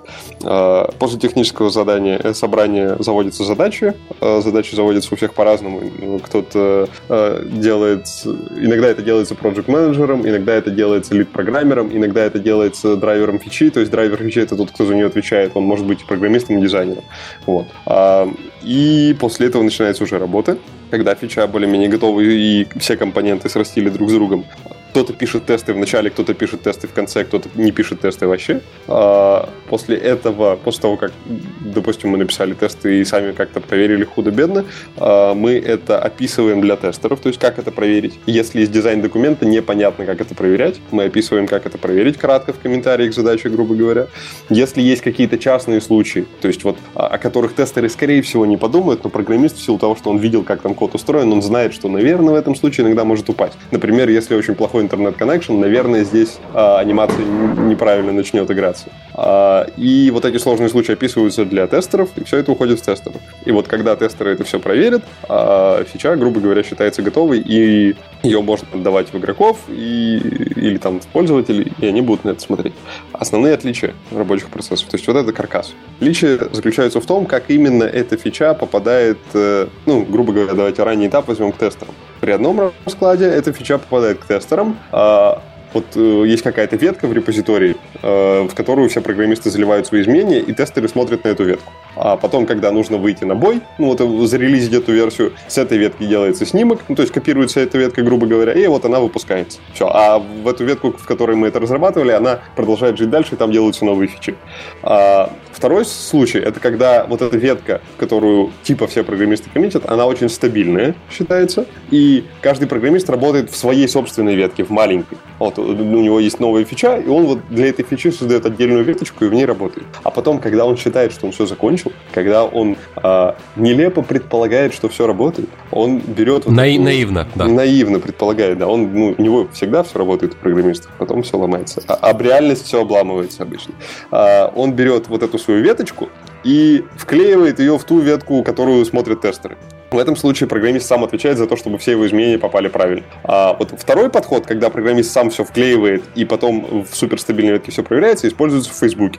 А у них прикольно сделано, там нужно обязательно, когда ты вклеиваешь, чтобы старшие программисты сказали, что все хорошо, правильно, мы берем и так далее. А первый подход используется э, много где, наверное, можно рассуждать очень долго, какой подход правильный, какой нет, и у них есть у обоих и плюсы, и минусы свои. Второй э, с одной стороны, нагружает программистов тем, что они это сами мержат, но можно это отдать в какой-нибудь специальный прод-тим создать, и этот прод-тим будет заниматься мержами, ну, вот вклеиваниями веток в ветки и так далее. В общем, процесс и тема очень надолго, и тут, я думаю, так же, как э, у кого какой фон в блокнотике, у кого темный, у кого светлый, можно тереть очень долго и никогда не узнаешь, кто прав делал вкус. Вот. От разных бизнес-задач может быть более удобный тот или другой. А, ну и потом, когда э, фича выпущена, она, естественно, ломается на бою сразу же. Э, типа, где-то существует сферический программист в вакууме, у которого никогда ничего не ломается, сделал и все работает. Ну, в общем, э, иногда бывает, что все сломалось, и нужно починить баг, тогда он... И на самом деле, это и у программиста всегда все работает, сломалось у остальных остальных. Остальные неправильно ну, написали. Все, ну, вообще виноваты пользователи, как бы программисты всегда ну, да, да. У меня такое впечатление, что вся разработка это фатализм. Очень жуткий такой. Что даже что бы ты ни делал, все равно все сломается. А, ну, программисты очень депрессивные люди, наверное, поэтому. Потому что ты всегда должен думать о том, что будет, если все плохо. В подкасте а депрессивный Олег. Ты не должен. Не, Я, я, я привык, это, это не должно затрагивать эмоциональный фон по жизни, но в целом, если так абстрагироваться, ты думаешь, батюшки, что я делаю? Я же ну, я 90% времени должен тратить на то, чтобы думать о том, что будет, если все плохо. То есть оптимистично логику написать, оптимистично, когда типа, предположим, у человека всегда отличный интернет, никогда ничего не падает и все работает. Это писать, ну вот очень быстро, это вообще моментально. Сделать, чтобы когда у него там, не знаю, пропал интернет, или когда у него там крашнулся компьютер, или еще что-то там. Вот это вот, вот это большая часть времени, и все, и про это надо думать гораздо аккуратнее и Я, качественнее. я когда программированию учился, нас э, преподаватель по программированию Петр Кузнецов как раз про это говорил. Он говорил, что вот когда ты пишешь, там, извините, старые времена, олимпиадную задачу, то твоя задача, ты строишь башню, высокую-высокую, быстро. А когда ты пишешь э, реальный код, то ты 5 минут строишь эту башню, а потом э, 3 месяца бегаешь вокруг и строишь подпорки, чтобы она, не дай бог, не упала, если что. Ну, Вот, вот. В общем, вот тут твой преподаватель был очень близок к истине. Ну, в общем, а, вот такие два основных подхода, э, грубо говоря, их очень много ветвлений от этих подходов, там миллион. Но, в общем, Слушайте, я, я да. извиняюсь, что перебиваю, я только сейчас понял, почему у тебя ник в чате написан Олег.чумаков. Ты до сих пор не доверяешь, пройдет пробел в этой программе или нет? И заметь, по-английски, потому что мало ли вдруг русский не поддерживает. И с маленькой буквы, чтобы капса не выбивала. у нас, а, когда приходят логи от тестеров, ну, то есть какой-то баг приходит, вот на Prime Valve, по крайней мере, приходит, приходят логи от тестеров, и ты смотришь в логе, откуда он запускал игру. Значит, как называется папочка? Там, C, слэш, всякий, весь алфавит кириллицы, а, все символы, которые можно вписать, звездочки, там, персанты там, и так далее, и так далее. Вся латыница, а, все, как, в общем, все, что можно запихнуть сюда, все, что можно сломать, все пробелы, все там есть обязательно. Вот. Не, подожди, еще SQL-запросы к базе, через ники. Это же традиция Ну, просто, да, да. А, а тестер, наверное, еще более депрессивный. Он должен взять то, что делал депрессивный программист, и это свое депрессивное действие обломать. А потом объяснить депрессивному программисту, почему он сделал плохо. Умляуты То есть- очень часто там еще портят. Ну, э, И вот, э, ветвлений от этих рабочих процессов, которые я писал от базового каркаса, очень много может быть. Вероятно, существует еще множество, о которых я понятия не имею. Но, в общем, вот, вот об, об эти процессы, в принципе, можно э, как- как-то начинать строить ваш рабочий процесс и потом понимать, какой вам удобнее и что можно вам поменять, чтобы было легче. А, Там к этому еще куча всего. Допустим, у вас на бою всегда существует вероятность того, что придется выпустить хотфикс. Это какое-то быстрое исправление проблемы именно в этом бранче. Это Которая немножко- добавит новые Да. проблемы. Да, в общем, почитайте что-нибудь на GitHub, у них много про именно про ветвление и про... Там есть Git Workflows, называется серия видео, по-моему, там довольно интересно. И, в общем, наверное, наверное, для это- для базы этого хватит, а остальное все у всех по-разному, надо смотреть уже конкретно по ситуации. А второй вопрос про инструменты, которые онлайн-инструменты, которые используются в разработке.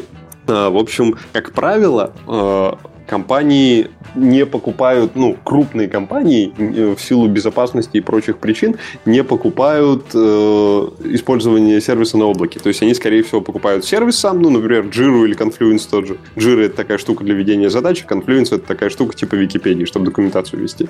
А они покупают это и разворачивают на своих серверах, и локально используют. Но это тоже онлайн-сервис, грубо говоря. А, в общем, э, самые популярные, наверное, это Jira Confluence, э, может быть, Redmine, это аналог Jira, только open source. Мы используем еще Review Board, это такая штука, в которой можно делать ревью кода. А, Она работает на Python, ну, в общем, тоже, грубо говоря, сайт, на котором а, одни программисты говорят другим программистам о том, э, как можно лучше было сделать их задачу. А, Из онлайн-сервисов для оператора там вообще тьма тьмущая всяких аналитик и прочего. Это Flurry, Google Analytics, э, может быть, кто-то Яндекс Метрику использует для веб-частей и так далее. Ну, в общем, куча-куча А, всего. подожди, вот туда программисты прям заглядывают по флайеру? А, Знаешь, компании разные бывают. То есть не- в некоторых проектах программист, он же и занимается оперированием. То есть Ну, посмотреть слушай, статистику. во Fly можно сливать вообще практически все данные Да, для быстрого анализа. это, конечно, да. Я в одном А проекте- комьюнити-менеджментом не занимаются. Я в одном проекте... Ну, слушай, Сереж, ты интересный. А представь, у тебя Да команда три- человека у тебя команда. Кто у тебя будет? Там этот художник, этот, э, я не знаю, э, геймдизайнер и один программист. Как бы. Ну кто, да. у- кто у тебя больше подходит на маркетолога из них, как ты думаешь? Ну, Программист, естественно, у него а, нет, нет, рабо- работы нет. меньше всех. Это риторический вопрос был такой, в целом, что не, не всегда можно рассматривать как отдельную вакансию такие должности. А, я в одном из проектов для iPhone Android слал в Google, в Google Analytics, ну, сделать, делать специальный маркер о том, что у кого-то случился exception. А, и я тогда мог с помощью Google Analytics понять, э, что именно до этого игрок сделал, потому что логи получить не так просто с девайсов. С компьютера получить логи попроще. Вот. Ну да, да. Вот, и так далее. Но а, мы используем для того, чтобы делать макапы интерфейсов Balsamic и Macapsme. А, это такие онлайн... Ну, в общем, Macapsme точно онлайновый, Balsamic как клиентское приложение можно ставить, по-моему. А, это такие сервисы, в которых ты можешь набросать интерфейс, примерно понять, как у тебя что где компонуется.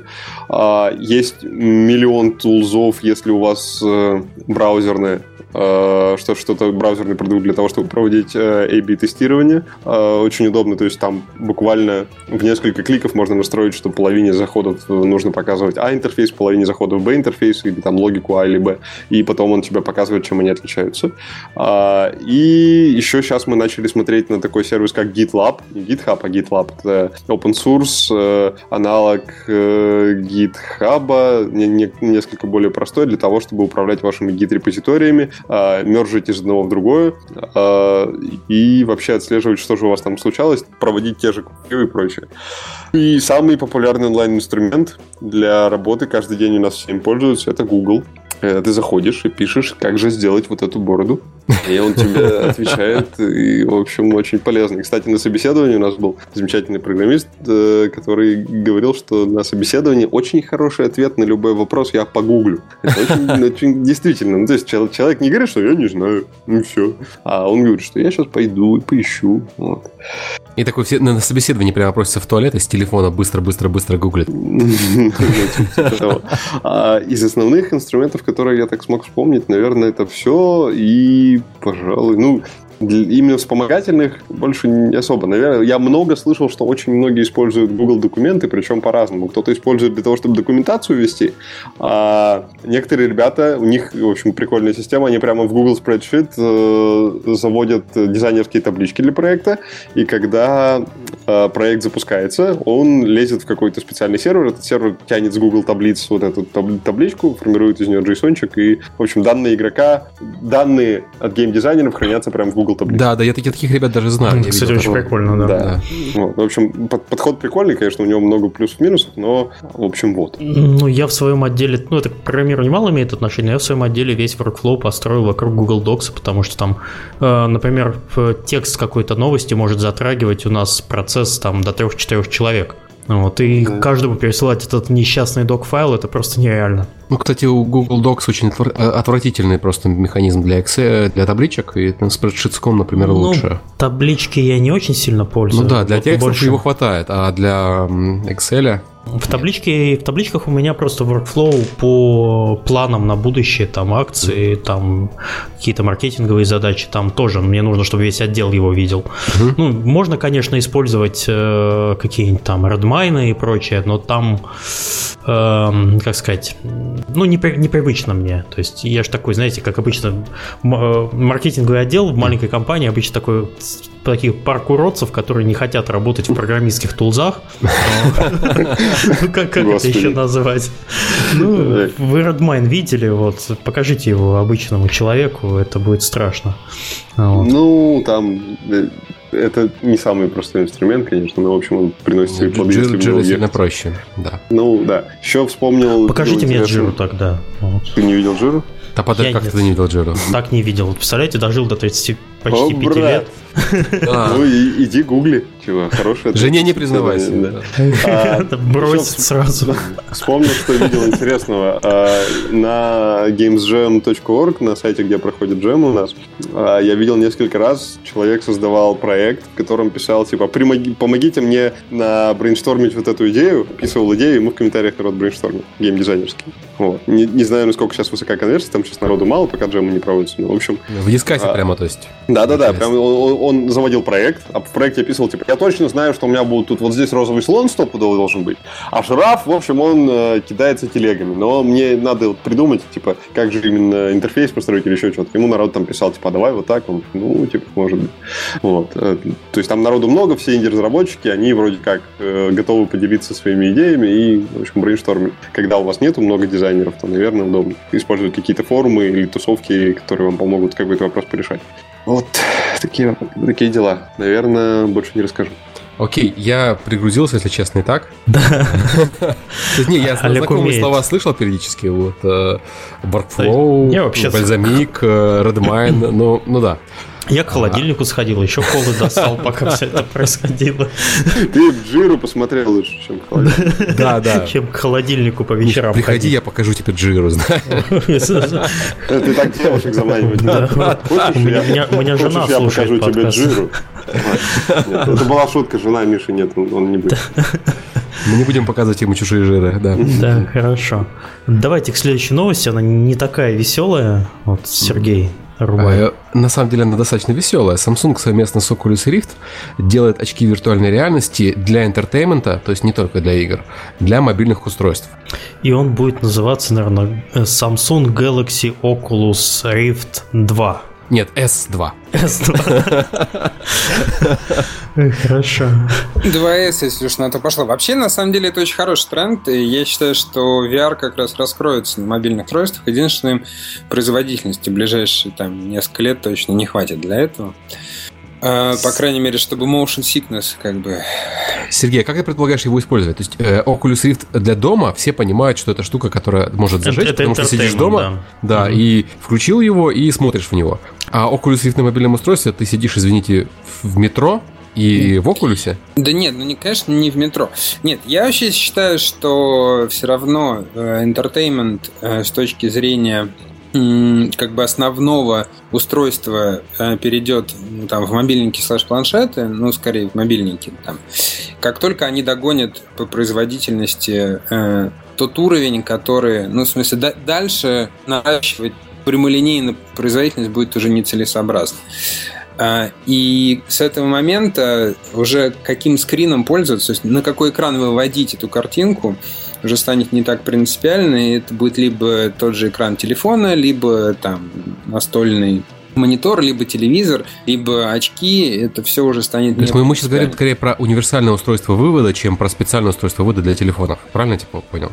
Я имею в виду, что, грубо говоря, у тебя обсчитывать все будет в телефоне, угу. а куда выводиться, это уже не принципиально. И, и как только у тебя появятся очки, на которые тоже можно выводить это все будет очень хорошо. И то, что ну, Samsung вот... начал двигаться в эту сторону, я считаю, это очень позитивно. Я это имел в виду. Я имел в виду, что у тебя этот Oculus, условно говоря, подключается как к ПК, так и к телефону, и он платформа независим. Просто ну, хорошо, хорошо. Есть, есть же Google Glass уже. Сколько, сколько ему? Но это уже другой. Ну, Google Glass наверное. мало что умеет. То есть о нем много говорят, только как да, только да, да. ты начинаешь им пользоваться, ты понимаешь, ну, мы пытались сделать эксперименты, ничего хорошего из него получить на самом деле для игр пока нельзя. У него производительность очень низкая, и, и погружение он не обеспечивает, потому что он такой достаточно маленький экранчик. Э. Ну, в нем только порно снимать можно. Это все, что я видел про Google Glass. Слушай, ты женат вроде только что. Да, да. Нет, я а, был же ролик известный. Ну, просто снимать можно чем угодно, Миш, ну это как бы... Ну, Окей. Я говорю о том, что ну, играть там пока невозможно, потому что у него производительность не хватает и не хватит в ближайшее время гарантированно.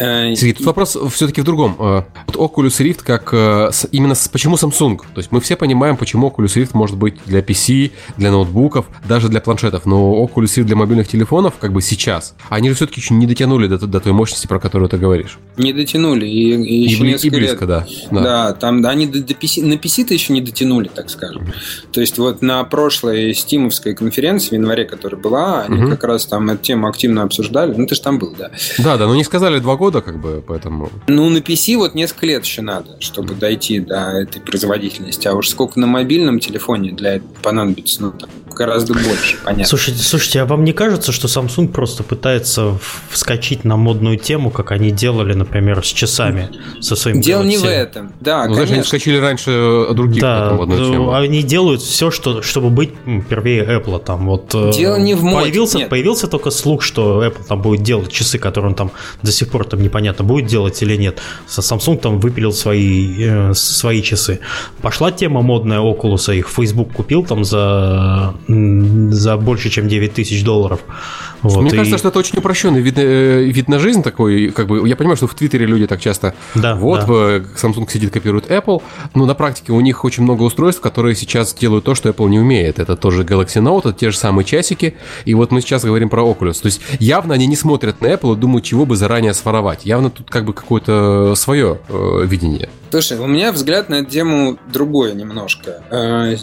Скажем так, если просто посмотреть на эволюцию платформ, то э, на сегодня ничего, кроме VR, э, такой геймченджер то, что называется, да, э, вот ни, одного, ни одной платформы, которая принципиально меняет восприятие игры и дает совершенно новый опыт игровой, э, вот ничего рядом с VR пока не лежит. Поэтому, mm-hmm, очевидно, это да. направление э, очень стратегичное для всех, как бы, да, и то, что они делают пытки первые, понятно, первые попытки будут работать не очень, но они нарабатывают себе опыт, нарабатывают себе, ну, как бы базу технологическую и юзерскую в том числе, и э, там с некоторой версии э, это уже будет достаточно хорошее устройство. Но так как рынок в целом э, туда будет актив, очень активным, безусловно, нужно э, поставить туда свою ногу и, и опираться на что-то для будущего. Ну, я бы здесь привел пример их, э, их вот те самые эксперименты. То есть Galaxy Note первый был уже отвратительный, но со второго он очень сильно зажег.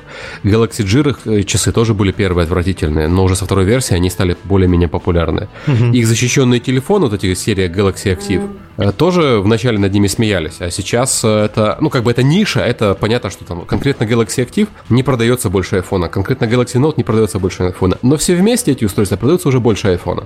И я думаю, что это тоже вариант такой диверсификация. Да, конечно. Тут еще надо понимать, у нас за последнее время, вот за последние там 5 лет ничего не произошло в индустрии, но появились мобильные устройства достаточно передовые. Это существенно изменило опыт игровой, потому что можно носить в кармане, можно играть в метро, но вот с тех пор ничего нового не происходило. И Oculus один из, ну вообще VR, так скажем, вот то, что может совершить еще один такой скачок э, значительный. И понятно, что ближайшие несколько лет рынок будет очень маленький, base будет очень маленький, но заниматься этим, в принципе, очень стратегично, особенно для такой компании, которая смотрит так далеко в будущее, как Samsung. А что это для разработчиков значит? Для разработчиков, э, ну скажем так, так как у нас большинство разработчиков на сегодня мыслят категориями одного-двух лет, то это пока не значит особо ничего. Если вы начинаете смотреть в будущее на горизонт 5 лет, то вот тогда можно этим очень активно начинать заниматься. И э, не только в контексте непосредственно игр, потому что уже видно, что есть Oculus, э, Steam, ну, в смысле, Valve делает свой, свои очки, там Sony делает свои очки, Samsung теперь делает свои очки, то есть... Э, девайсов будет достаточно много, и они все, в общем-то, похожи друг на друга. Поэтому, э, если есть хорошая идея с заделом там, э, не на ближайший год, а на там, 3-5 лет, когда base уже ну, на самом деле возникнет достаточный, вот там уже можно будет делать какие-то коммерческие продукты. То есть, э, судя по тому, что сказал Галенкин, э, который Сергей, э, первый прототип или... А есть другие Галенкины? Окей. Я повторил второй раз шутку за этот подкаст. Наконец-то Сергей засмеялся. Молодец. Первый раз я думал, что ты просто оговорился. Окей, ладно, я буду бить в эту, в эту часть тогда. Третий раз надо шутку повторить там. Да, Окей. Судя по твоей мысли, первая версия, даже если она выйдет, там, в ближайшее время, там, год, может, полтора, она будет, скорее всего, страшное, будет страшно глючить, но ко второй, третьей версии тренд э, вот этих VR на мобильных, э, на мобильных э, платформах там через 3-4 года будет довольно горячий. Знаешь, я, я вот даже не знаю, потому что первая и вторая версия Oculus, то есть виртуальной реальности, да. у нас уже есть. У нас есть обычный Oculus, который вот у Орловского сейчас дома, наверное, и есть Oculus HD, который тоже DevKit, и который, ну, они оба плохие, они не очень удобные, но как бы две, две итерации у нас уже есть. Соответственно, третья итерация от Oculus, она уже должна быть нормальная, которая пользовательская. Да, кстати, если вы не в курсе, если вы в Гугле наберете Oculus Rift в картинках, то фотография Сергея Орловского выходит шестая по списку. Ну, слушай, Сергей Орловский был уже на обложке китайского чипа, эта фотография, которую я делал. Но, правда, сейчас его Аня Башмакова побеждает. Э, я тоже в Oculus сфоткал. Э, тоже изневала, да. И она пошла. У нее эмоциональное лицо очень получилось на фотке. Там прям везде используют. Да, да, да, тоже Перевели тебе немножко хоть за это? Нет, нет, я... Нафоткал там всех? Я их так раздаю э, под Creative Commons. А был же проект на Кикстартере V-Race, по-моему, назывался, там, где ты вставляешь в очки свой телефон, который у тебя есть, и, ну, в общем, это то же самое практически, то, что сейчас делает Samsung. Он собрал там каких-то эм, 66 тысяч фунтов из 55, которые ему было нужно, и они вот уже должны были отправить тем, кто им давал денег. Никто не давал? Чего у них получилось Нет. в итоге? Но они, пози... они пока не знали, как себя позиционировать вообще, то есть у них там чуть ли не э, ready for outdoors и так далее было, что может использовать на улице, там для чего, для каких-то разных целей. А, в общем, я к тому, что Samsung э, даже не, нельзя сказать, что он раньше всех начал это делать. Просто у него а, аппаратная поддержка, а они пытались софтварно это решить. Вот. Не, ну вообще, кстати, девайсов э, разных э, появляется сейчас и будет появляться, я думаю, очень много. То есть я вот на GDC еще несколько прототипов видел, э, тоже очень интересных, э, совмещающих там AR и VR, ну как бы и прочее, и прочее. То есть в целом рынок точно будет взрываться через несколько лет, и он очень интересный. Окей, то есть э, след... как игроки следим, как разработчики начинаем делать потихоньку, потому что через пару лет пойдет. А почему ты, Серега, сказал, что первые два Oculus, они страшные? Там, что, что именно тебе кажется страшным? А, ну, у первого, у первого конкретного первого Oculus там проблема с разрешением, очевидно. Ну, пикселя, окей, а второго? Да. А у второго проблема с тем, что он страшный визуально, внешне, просто он уродливый. Ты программист, может, ты не, не, не паришься по этому поводу, но он просто по дизайну уродливый.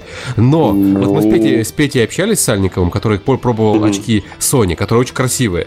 И он сказал, что Oculus с этими своими резинками дурацкими гораздо удобнее, чем э, Sony с их пафосной системой, когда у тебя все подкручивается, застегивается. Ну, сонинские очки визуально, конечно, выглядят красиво. Ну, ну это же Sony. Sony. Ну да, да, вот это, это они, на это у них деньги есть. Да вот нормально, Samsung потом дизайн с Sony сдерет, как обычно, и будет, и будет нормально.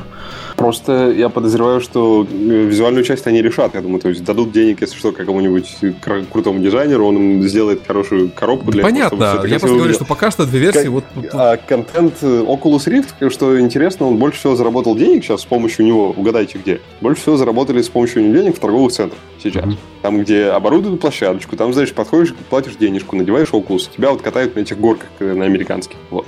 Типа для народа не из геймдева, которые об этом вообще ни словом, ни духом, для них это захватывающе и здорово. Господи, как меня теща визжала на этой горке. А, вот, вот. И, общем, народ визжит за деньги, и Oculus а, Oculus отбился, само существование Oculus отбилось вот этим.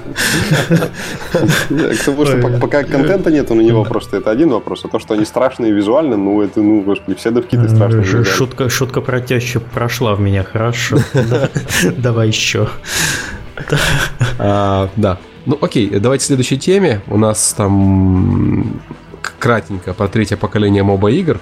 Орловский как бы э, про моба знает хорошо. У нас было три поколения. Ну, как бы была Dota первая, мы ее не берем, потому что это предтеча, да, вот такая а, это, потом это, нас... это нулевое поколение. Да, нулевое поколение, да, это не поколение. Потом у нас э, было первое поколение, называлось оно «Копируем Доту». Это был Dota 2, это League of Legends, это Heroes of Universe. А потом было второе поколение, это Prime World, это Infinite Crisis и другие, которые вкратце можно написать. А, берем как у них, но э, немножко не так. Ну, я извините. Ну, с какими-то дополнениями. Да, с какими-то дополнениями. И есть сейчас пошло третье поколение, это Heroes of the Storm, это Arena of Fate от Crytek, которая, говорится, делаем мобу, но совсем не так, как у них. То есть совсем-совсем не так. Вот э, зажжет, не зажжет, потому что понятно, что вот с точки зрения, я не знаю, инвесторов, которые смотрят на рынок, и на рынке им два красивых графика. ММО падает, моба растет, значит, надо делать моба. Вот. А что моба растет, потому что там, собственно, две игры всего, э, никто же в это не задумывается. Не, ну там проблема глубже, на мой взгляд. А мобы вообще очень сложный жанр, об этом мало кто задумывается. Но инвесторы уже, кстати, начали это понимать. А, проблемы мобы две, э, самые фундаментальные.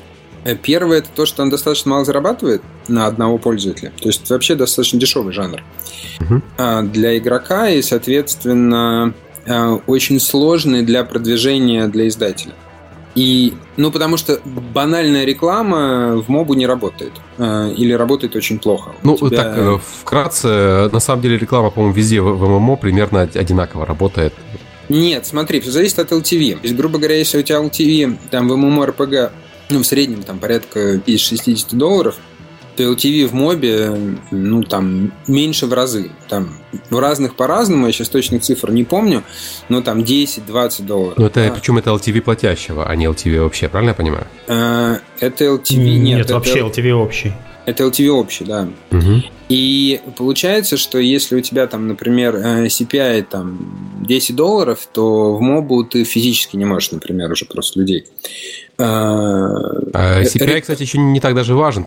Тоже важнее, скорее, CPA, то есть э, Cost per Engaged User. А Cost per Engaged User на американском рынке сейчас 35 долларов, правильно я понимаю? Слушай, ну зависит от того, как считать LTV. То есть я беру...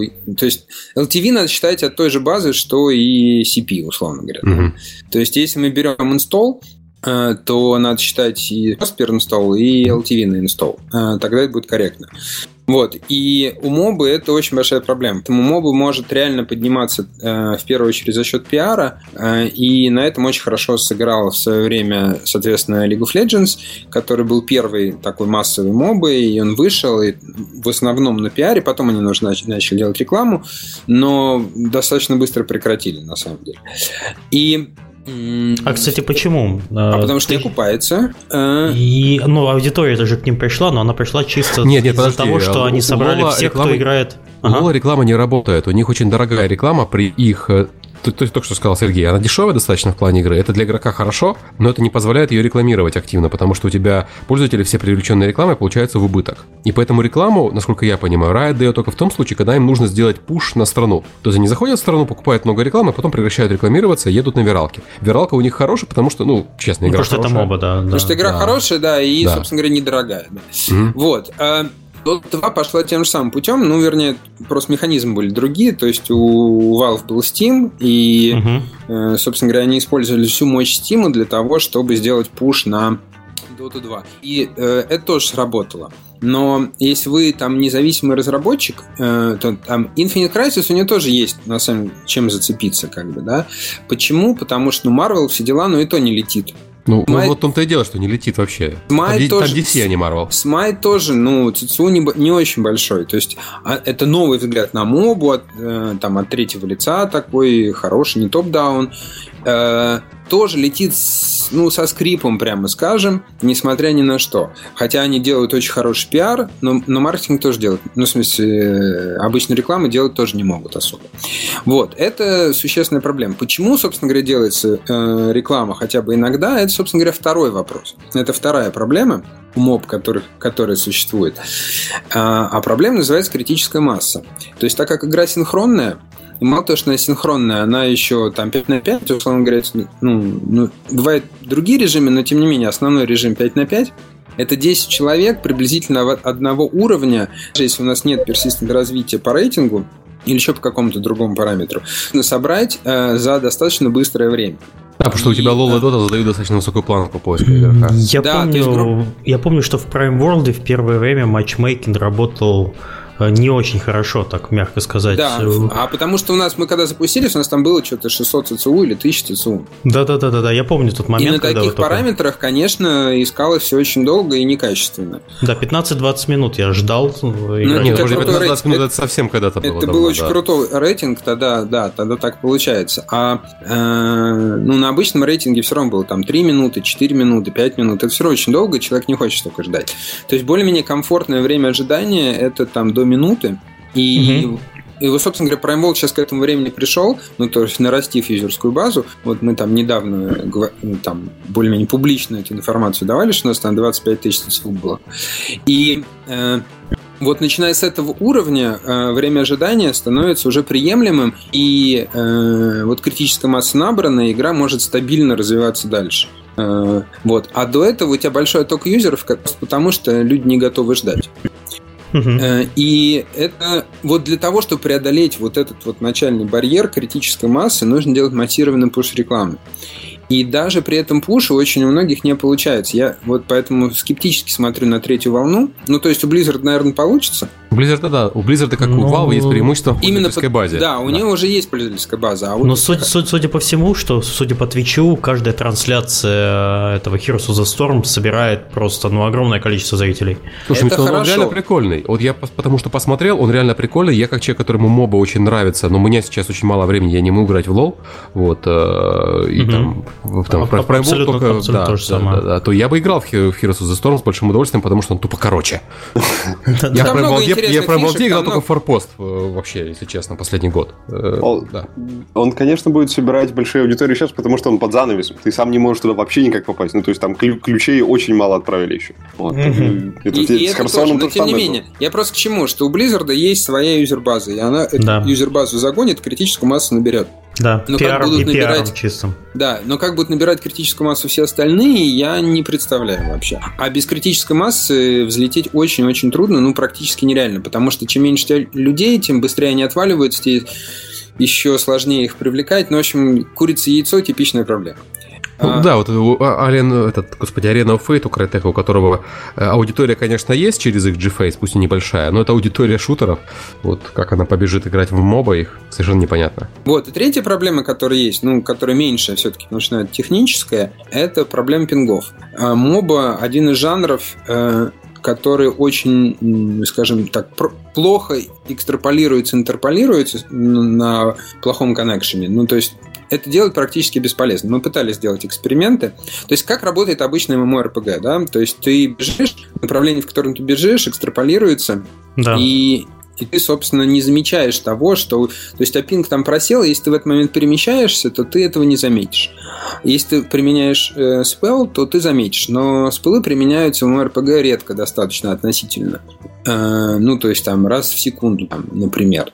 Э, ну, Да, ну, по крайней а, мере... а в мобе там кли- количество кликов там и команд в секунду от про игроков Ну происходит. там APM как в стратегиях хороших, но при этом Да, у тебя да, APM да. не двух игроков. Можно а я 10. закончу мысль? Нет.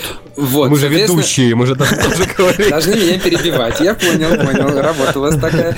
Ну окей, соответственно, вот даже небольшая задержка, там, там, я не знаю, в 200 миллисекунд на этой секунде не так принципиально в MRPG. Там все-таки комбат помедленней. Моба очень динамичный жанр.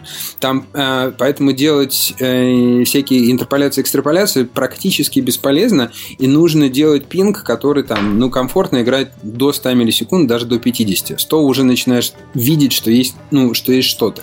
Как бы, поэтому сетевая инфраструктура очень важна.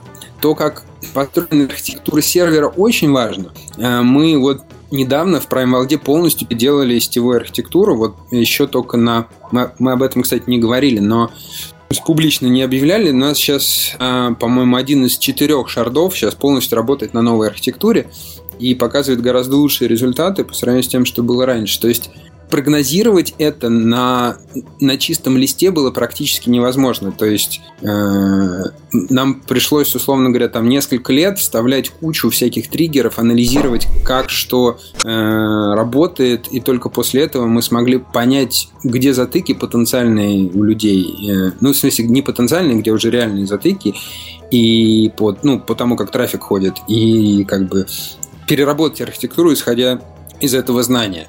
То есть э, обычная э, MMORPG-шная архитектура для моба не подходит.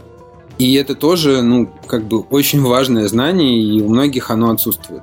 Вот, собственно говоря, риски. Э, Соответственно, поэтому моб будет на рынке не очень много, потому что каждый из них нужна критическая масса, в отличие от MMORPG. MMORPG там с 1000 ТСУ нормально живет. Моба не может жить с 1000 ТСУ. Ей нужно Да. минимум 15. Вот. А это уже очень серьезное ограничение. Так, все, все задумались. Все, все, да, да, да, все, все отменяем мобу. Не, да. вообще очень я, я, кстати, хотел по, по, по мобу сказать еще, что э, Мгм. от Titanfall, в принципе, это моба с другим коровым геймплеем, потому что у тебя есть и мобы э, в процессе игры, и у тебя есть Сейчас. прогрессия. Пусть она не такая большая, как... э, Знаешь, что в комментариях к подкасту напиши, Каленка шизанулся вообще. Титанфол Боба. Это Не, ну, окей, послушайте меня. Определение моба это какое? У тебя сессионные бои небольших групп людей, у тебя Да. возможность качаться на э, NPC противниках, и у тебя Да. а, как бы маленькая ролевая игра за э, игровую сессию. То есть ты прокачиваешься от слабачка до э, там, Да, и НПЦ, и НПЦ и НПЦ противников тоже волнообразно на, Да, да, нападают. да. В принципе, Ну, да. знаете, И со- то, что называется Titanfall insertion- прокачиваешься. Да. Insertion progression, да. Да. И вот у тебя этот Session Progression в Titanfall, он, конечно, не так ярко выражен, но ты начинаешь пехотинцем, а заканчивается игра обычно э, боем роботов. Но это все равно это заметный прогресс тоже. Не, ну вообще я могу сказать, что э, вот если смотреть на онлайн, то вот тренд идет в ту сторону, что действительно игры с Sensation Progression начинают, э, ну как, вообще интереснее, просто них играть интереснее, банально. Поэтому они начинают отжирать себе все больше и больше места под сол- под солнцем. И это проявляется не только в, в мобах. То есть мобы это был жанр, который на самом деле ну, дал отрефлексировать эту идею во многом. Ну, понятно, что это было еще в РТСах, но там про- э, persistent развития не было еще, помимо прочего. Вот. А даже в мобильных играх это сейчас начинает как бы проявляться, с учетом того, что они тоже идут в сторону сессионки. Ну, они там, в общем, и начинали во многом стороны сессионки, то есть сессионный геймплей для мобильных игр, э, он вообще такой более нативный. И э, вот если посмотреть даже на Clash of Clans, Clash of Clans внутри сессии развития не было. В Бумбиче уже есть развитие внутри сессии. А, но оно еще пока не очень сильно выражено. То есть за счет того, что ну, разрушая здание, вы получаете энергию, и этой энергией можете э, пользоваться для спылов. И вот э, в Титанфоле, опять же, и прочее, прочее. То есть мобы, я, считаю, что сами по себе, конечно, их много не будет, но вот это э, как бы общая идея дизайнерская внедрение прогрессии в, в се- внутрь сессии, она правильная и будет сейчас всплывать в большом количестве игр. Тут должен быть вопрос про Blitzkrieg 3, но я, окей, я молчу. Да, А. Blitzkrieg 3, мы, очевидно, все это знаем, тренды понимаем, и да, Ну, тоже. И он будет на мобилках. Социалочкой. Так, просьба это. Что, что? Миша, сегодня, да. Да, извините. Простите. И Сергей последняя- больше не придет, я так понимаю. Вот, вот это. Но вообще нам шутить с, Сергеем, с Галенкиным можно, вот Чумаков молчит правильно, ему нельзя шутить. Простите. Так, кстати, Олег, у тебя есть что добавить по теме, чтобы мы пока еще не перешли? Я, пожалуй, ничего не скажу. У нас поднялся настоящий э, огромный тред в почте в Невальской на этой неделе, потому что кто-то случайно попросил ключик от э, Heroes of the Storm, и к нему Его там... уволили. и- и- не, ему- Нет, там, если у тебя в Primal Day не куплены все герои, то ты не можешь такое письмо писать, просто скрипт тебя банит. Вот, по- после того, как прокачаешь всех, тогда уже... А скрипт ты писал, да? Ну, а кто ж? В общем, и народ там сверху 30 плюс писем про то, что и мне, и мне, и мне ключик, а ключей ни у кого нет. И, в общем, все ждут, Чувствую, все чувствую. Окей, я, я- я раздам ключей потом А как-то. у тебя есть? Я молчу. Работает. Сейчас комментарий опять Сергея завалит. Дай ключик.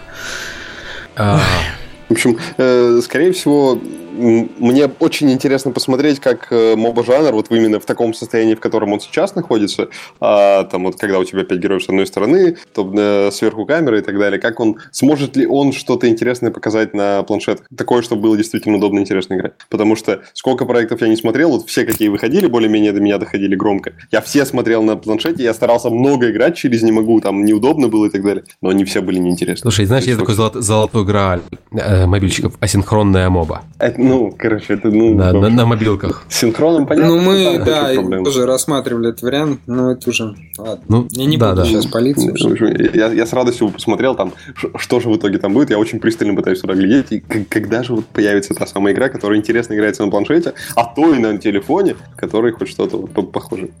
Пока, пока нет, пока не увидел. Либо до меня не дошло, либо нет. А, окей. А, и последняя на сегодня тема. Там две темы, но они связаны. CryEngine появился в Steam. И, ну, как бы CryEngine появился в Steam и хрен с ним, но... Да. Следующая тема. Да. Но вообще это часть такой... Извините. Часть такой интересной тенденции. У нас идет э, значительное снижение стоимости инструментов разработки, которое приводит к повышению конкуренции среди инди-разработчиков и среди инди-игр. То есть у нас все началось с Unity э, несколько лет назад, но Unity по сравнению с CryEngine безумно дорогой. Э, сколько там у Unity платформа одна стоит? Спал. Ну, базовая, по-моему, 4000 и Да. полторы тысячи платформ. да. Не, не, Да. Сереж, 1000 долларов сам Unity, а потом э, за каждую платформу, и в сумме ты максимум набираешь на 4.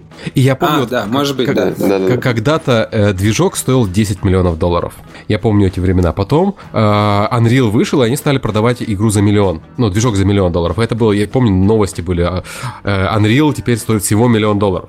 Потом Unity за свои вот там, ну, полный набор, я так понимаю, что порядка 25 тысяч выходит на рабочее место. Там и новость. Не, Русские не, олигархи не, теперь четыре стали больше, покупать больше- движки больше Unreal Engine четырех. дешево.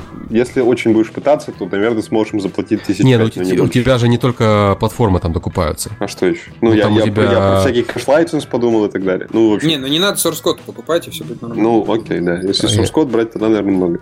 Ну, окей, потом по- пошла вот, собственно, игра на понижение. Игра до понижения с вот 10 миллионов долларов дошла сейчас до 4 долларов в месяц у CryEngine. Вот. Ну, я Unreal вовсе открыл свой код для всех подписчиков. Окей. Да, только, только сделайте нам Unreal Tournament, пожалуйста. Не, а- вообще считаю, что это очень круто, между прочим. То есть надо отдать должное Unity, э, потому что во многом это их заслуга. Потому что они, на самом деле, взорвали этот рынок, ну, дизрапт, то, что называется, как бы, да. То есть вот раньше движки стоили дорого, плюс еще роялти требовали. А тут А- доступный, понятный движок э, с документацией, Да, а- а и с, Ю- с кучей разработчиков. А Unity сначала сделал все достаточно гуманно, после чего начал отжирать существенную долю рынка. И понятно, что э, там Epic и Crytek, они испугались, потому что они могут вообще весь рынок потерять. Э, И начали, в общем, демпинговать со своей стороны. Но тренд вообще отличный. Э, То есть вот несколько лет назад, когда мы выбирали движок базовый, то мы сделали ставку на Unity, потому что они не требуют роялти, что для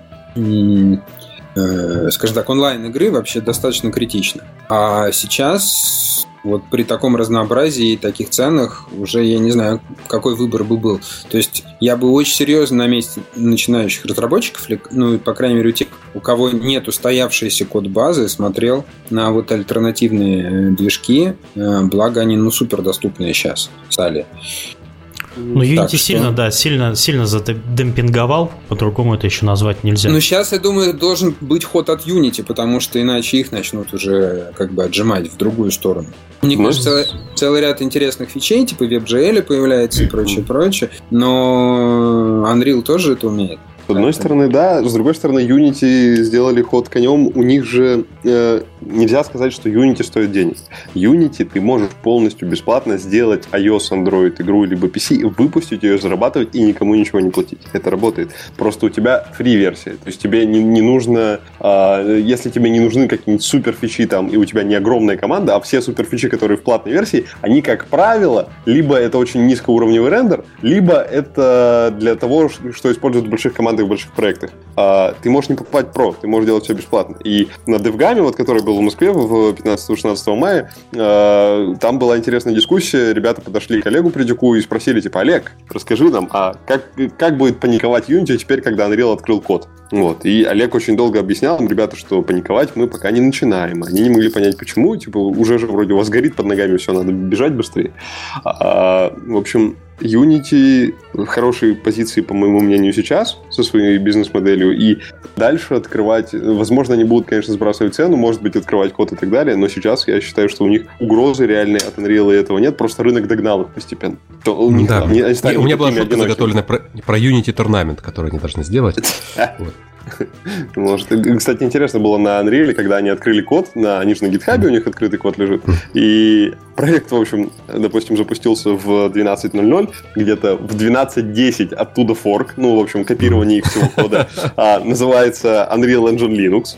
Вот. И, в общем, туда такой вау гиков, которые пилят Linux поддержку, потом еще м, форк на Unreal Engine HTML5. И, в общем, вот, вот это, мне кажется, более знаковое событие, то, что теперь крупный коммерческий продукт разрабатывает огромной мощностью open source community.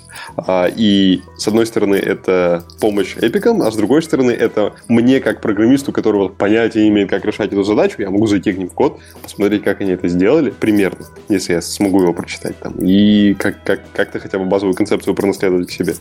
Общем, Сможешь я найти, где считаю, э, что Unity до- должны они сделать свой ответный ход, то есть они должны открыть и source код и радикально удешевить пакет, потому что э, у тебя все равно игра разрабатывается онлайн много лет, и приходится, приходится периодически переходить на новые версии. Э, это тоже стоит денег, э, апгрейды и так далее и тому подобное. То есть, э, по крайней мере, с ценовой точки зрения, они начинают терять конкурентоспособность, и им нужно что-то делать. А с точки зрения того, что там они уже достаточно хорошо себе сожрали мобильный рынок, но это да, это у них хороший задел. И нельзя его терять. Слушай, и вторая тема с этим связанная, э, ее как бы сейчас сильно все обсуждают, это инфляция Индии. Ну, не инфляция Индии, а как это назвать?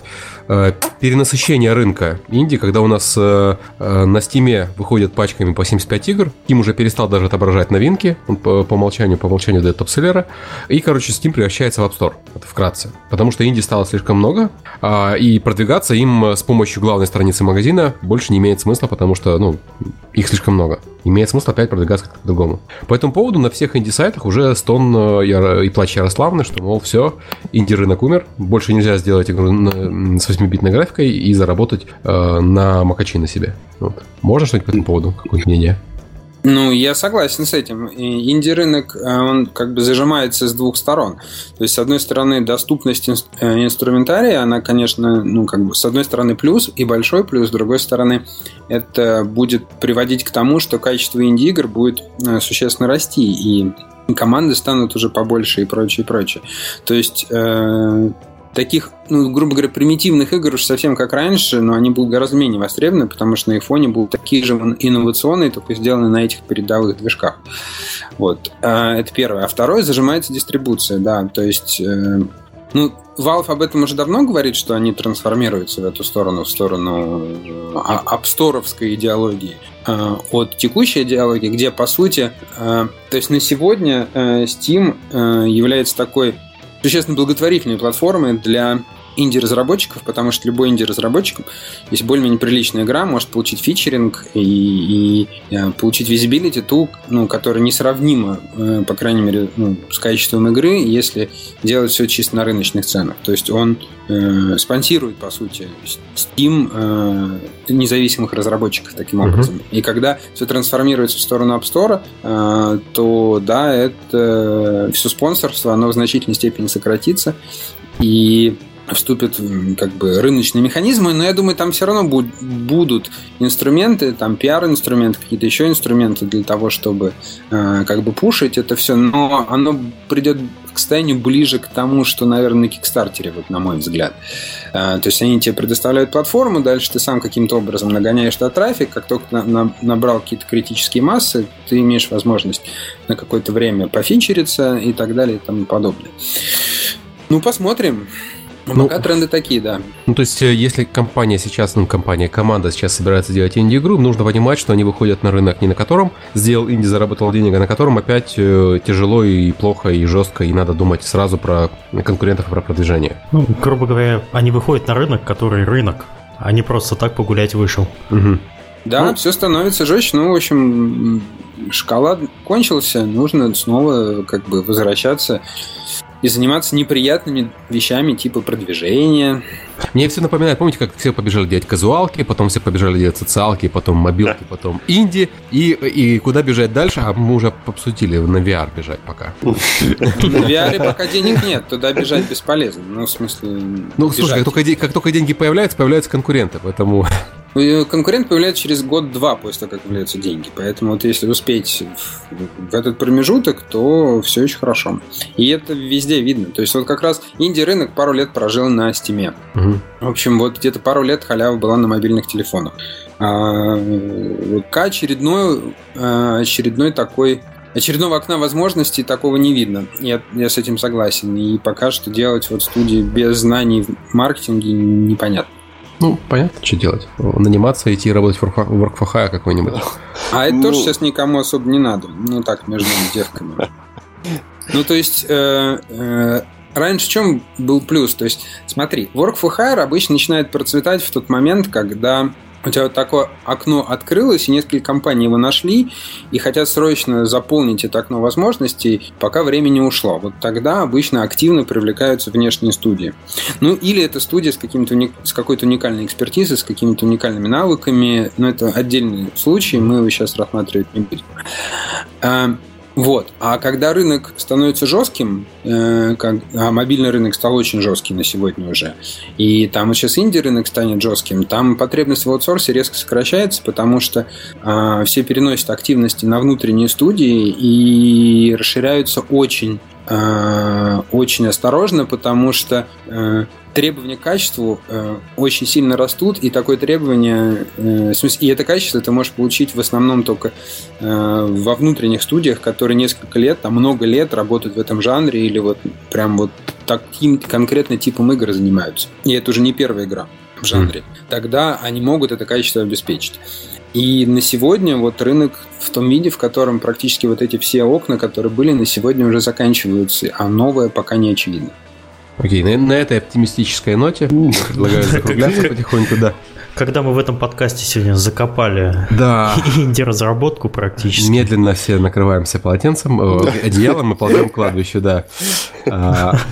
А, Не, ну, можно искать. Слушайте, собственно говоря, я извиняюсь. Вообще, Индия, оно э, не про то, чтобы следовать э, известным трендам. Инди должны нарушать как бы правила. И в этом их как бы роль, ну, социальная или еще какая-то метафизическая, так скажем. То есть э, все основные рынки, которые понятны, туда идут крупные компании со своими AAA проектами. А Индия это такие разведчики, они все время должны на новую территорию идти, и кто-нибудь один из них или там несколько, какая-нибудь группа этих разведчиков эту новую территорию находит. То есть Мгм. это путешественники, и это их роль. И вот я, я считаю, что надо продолжать этим заниматься. Кому-то повезет, и кто-то найдет этот клондайк, и, соответственно, туда ломанет, ломанет стадо бизонов. Э, Но тот, кто будет первым, он как бы... ну, слушай, я, я- я же Индия, не хочу делать э, новый, хочу делать клон и- э, э, известной игры. Если ты инди, Что- который что хочет делать инди? кл- клон известной игры, то, наверное, тебе не надо жить, да. Да, да. Ну, Сейчас, сейчас инди-студия, которая разрабатывала свой движок, чтобы сделать мобу, стреляет себе в голову, и мы заканчиваем. да, да. А, А нет, они переходят на CryEngine и потом стреляют да, себе в голову. да, да, да. Слушай, инди-студия, которая разработала свой движок и делает на нем мобу и CryEngine, это же Crytek. Это, они начали писать вот про тяжелую жизнь инди, да? Это они? Нет, кстати, не, не, потому что у них там не все так тяжело. Не, идет игра. Они на Warface хорошо зарабатывают, им отлично. Не идет игра, выложили хотя бы движок в Steam. По инди цене за 4 бакса. И все такие, да подожду распродажи, когда будет по 2,99. Ладно, да, поржали, поржали. Серег, давай заанонсируем э, ближайшие планы по подкасту. А, Я боюсь обещать, но у нас э, планы следующие. У нас два ближайших подкаста. В первом мы хотим позвать, а, ну, позвали, собственно, уже Максима Донских и Анара Бабаева и проговорим по, по мобильный трафик, про мобильные игры, про будущее мидкора на платформе. Подожди, подожди, Вот. Серега, кто тебя учил делать анонс? Ты компанию не назвал, кто где А, работает. Game Insight. э, Game Insight и SEO пульт. Вот. Я понимаю, что все Максима Донских знают, вот среди нас как бы знают практически все. Вот, но давай мы тебя будем учить Ну давай, работать. учи, научи маркетолога да, Все, все, уже, все уже научил. Все уже научил. Да, еще через один у нас будет... э, Кто я уже, блин, забыл? А. У нас э, мы планировали позвать Crytek и э, Wargaming, собственно, Олега Гатыняна и Максима, господи, не стыдно. Да, Максим, привет. Да, Приходи к нам, мы хоть фамилию выучим. Да. Да. Максима Дембика, руководителя Crytek Киев, и поговорить про управление студией. А, Именно вот конкретно управление студией. У нас есть еще бэкап-вариант, а, ну не бэкап-вариант, а вариант на следующий подкаст. У нас там Крис Тейлор и руководитель CD Projekt Red, но пока там ничего не подтверждено. Ну, мы тоже про них по по поводу думаем. Но это будет англоязычный подкаст, если что. Да, но мы еще хотим, естественно, летом сходить в отпуск в Да. небольшой, а потом уже перезапустить э, третий сезон запустить подкаста. Может быть, что-нибудь еще поменяем, пока не скажем чего. Сделаем красную свадьбу здесь. Всех гостей. Да, да, да. Спасибо, что э, спасибо Сергею и Олегу, что пришли. Очень приятно пообщаться. Да зови, раз. зови. я- я- я- Спасибо, что позвали. Спасибо Да. вам. Да. Приходите еще, поговорим еще о чем-нибудь Ну, если вы не надоели еще, то зайдем как-нибудь. Нет, Нет, заходите, ни- заходите. никогда, никогда. Можно вообще приходить в любой отпуск, о, господи, отпуск, в любой, В любой выпуск. выпуск, да. у вас пароли и явки есть в 8 часов по Калининграду и Киеву, и в 9 можно заходить и троллить э, гостей. Жестко. Мы же пока э, сетку не меняем вещания, так что можно приходить и просто задавать неудобные вопросы. На подкаст с э, Крайтек Олег Придюк, так залогинится. Срочно забери доступ у Олега. Олега нет, кстати, доступа. Как делать игры? Мы не меняем пароли. Слушай, у нас Придюка не было за все эти годы. Он был во всех подкастах, включая. Kitchen Rights и, наверное, какой-нибудь про создание кино, телевидения. А мы особенные. Да, он к нам не приходит. Вот. Он подставляет других людей. Он, он серый кардинал просто, он присылает других людей за себя отдуваться. Вот видишь, сейчас Да. Орловский его рекламировал, Чумак его, господи, Олег Чумаков его рекламировал. В предыдущем по- подкасте его а, все вообще рекламировали, включая 4A Games. Зачем ему ходить вообще, в принципе? Да. Все, все- все- уже на него, знаешь, когда, когда студент первые два года работает на зачетку, потом зачетка работает уже на студента э, в оставшиеся годы. Ну, давайте на этой позитивной ноте мы попрощаемся со слушателями. Те, ну, те кто слушал нас в прямом эфире, спасибо. Э, Приходите еще, э, комментируйте, общайтесь. А те, кто слушает записи, вам приятного прослушивания следующего подкаста, который вы, наверное, слушаете. До свидания. Всем пока. Пока.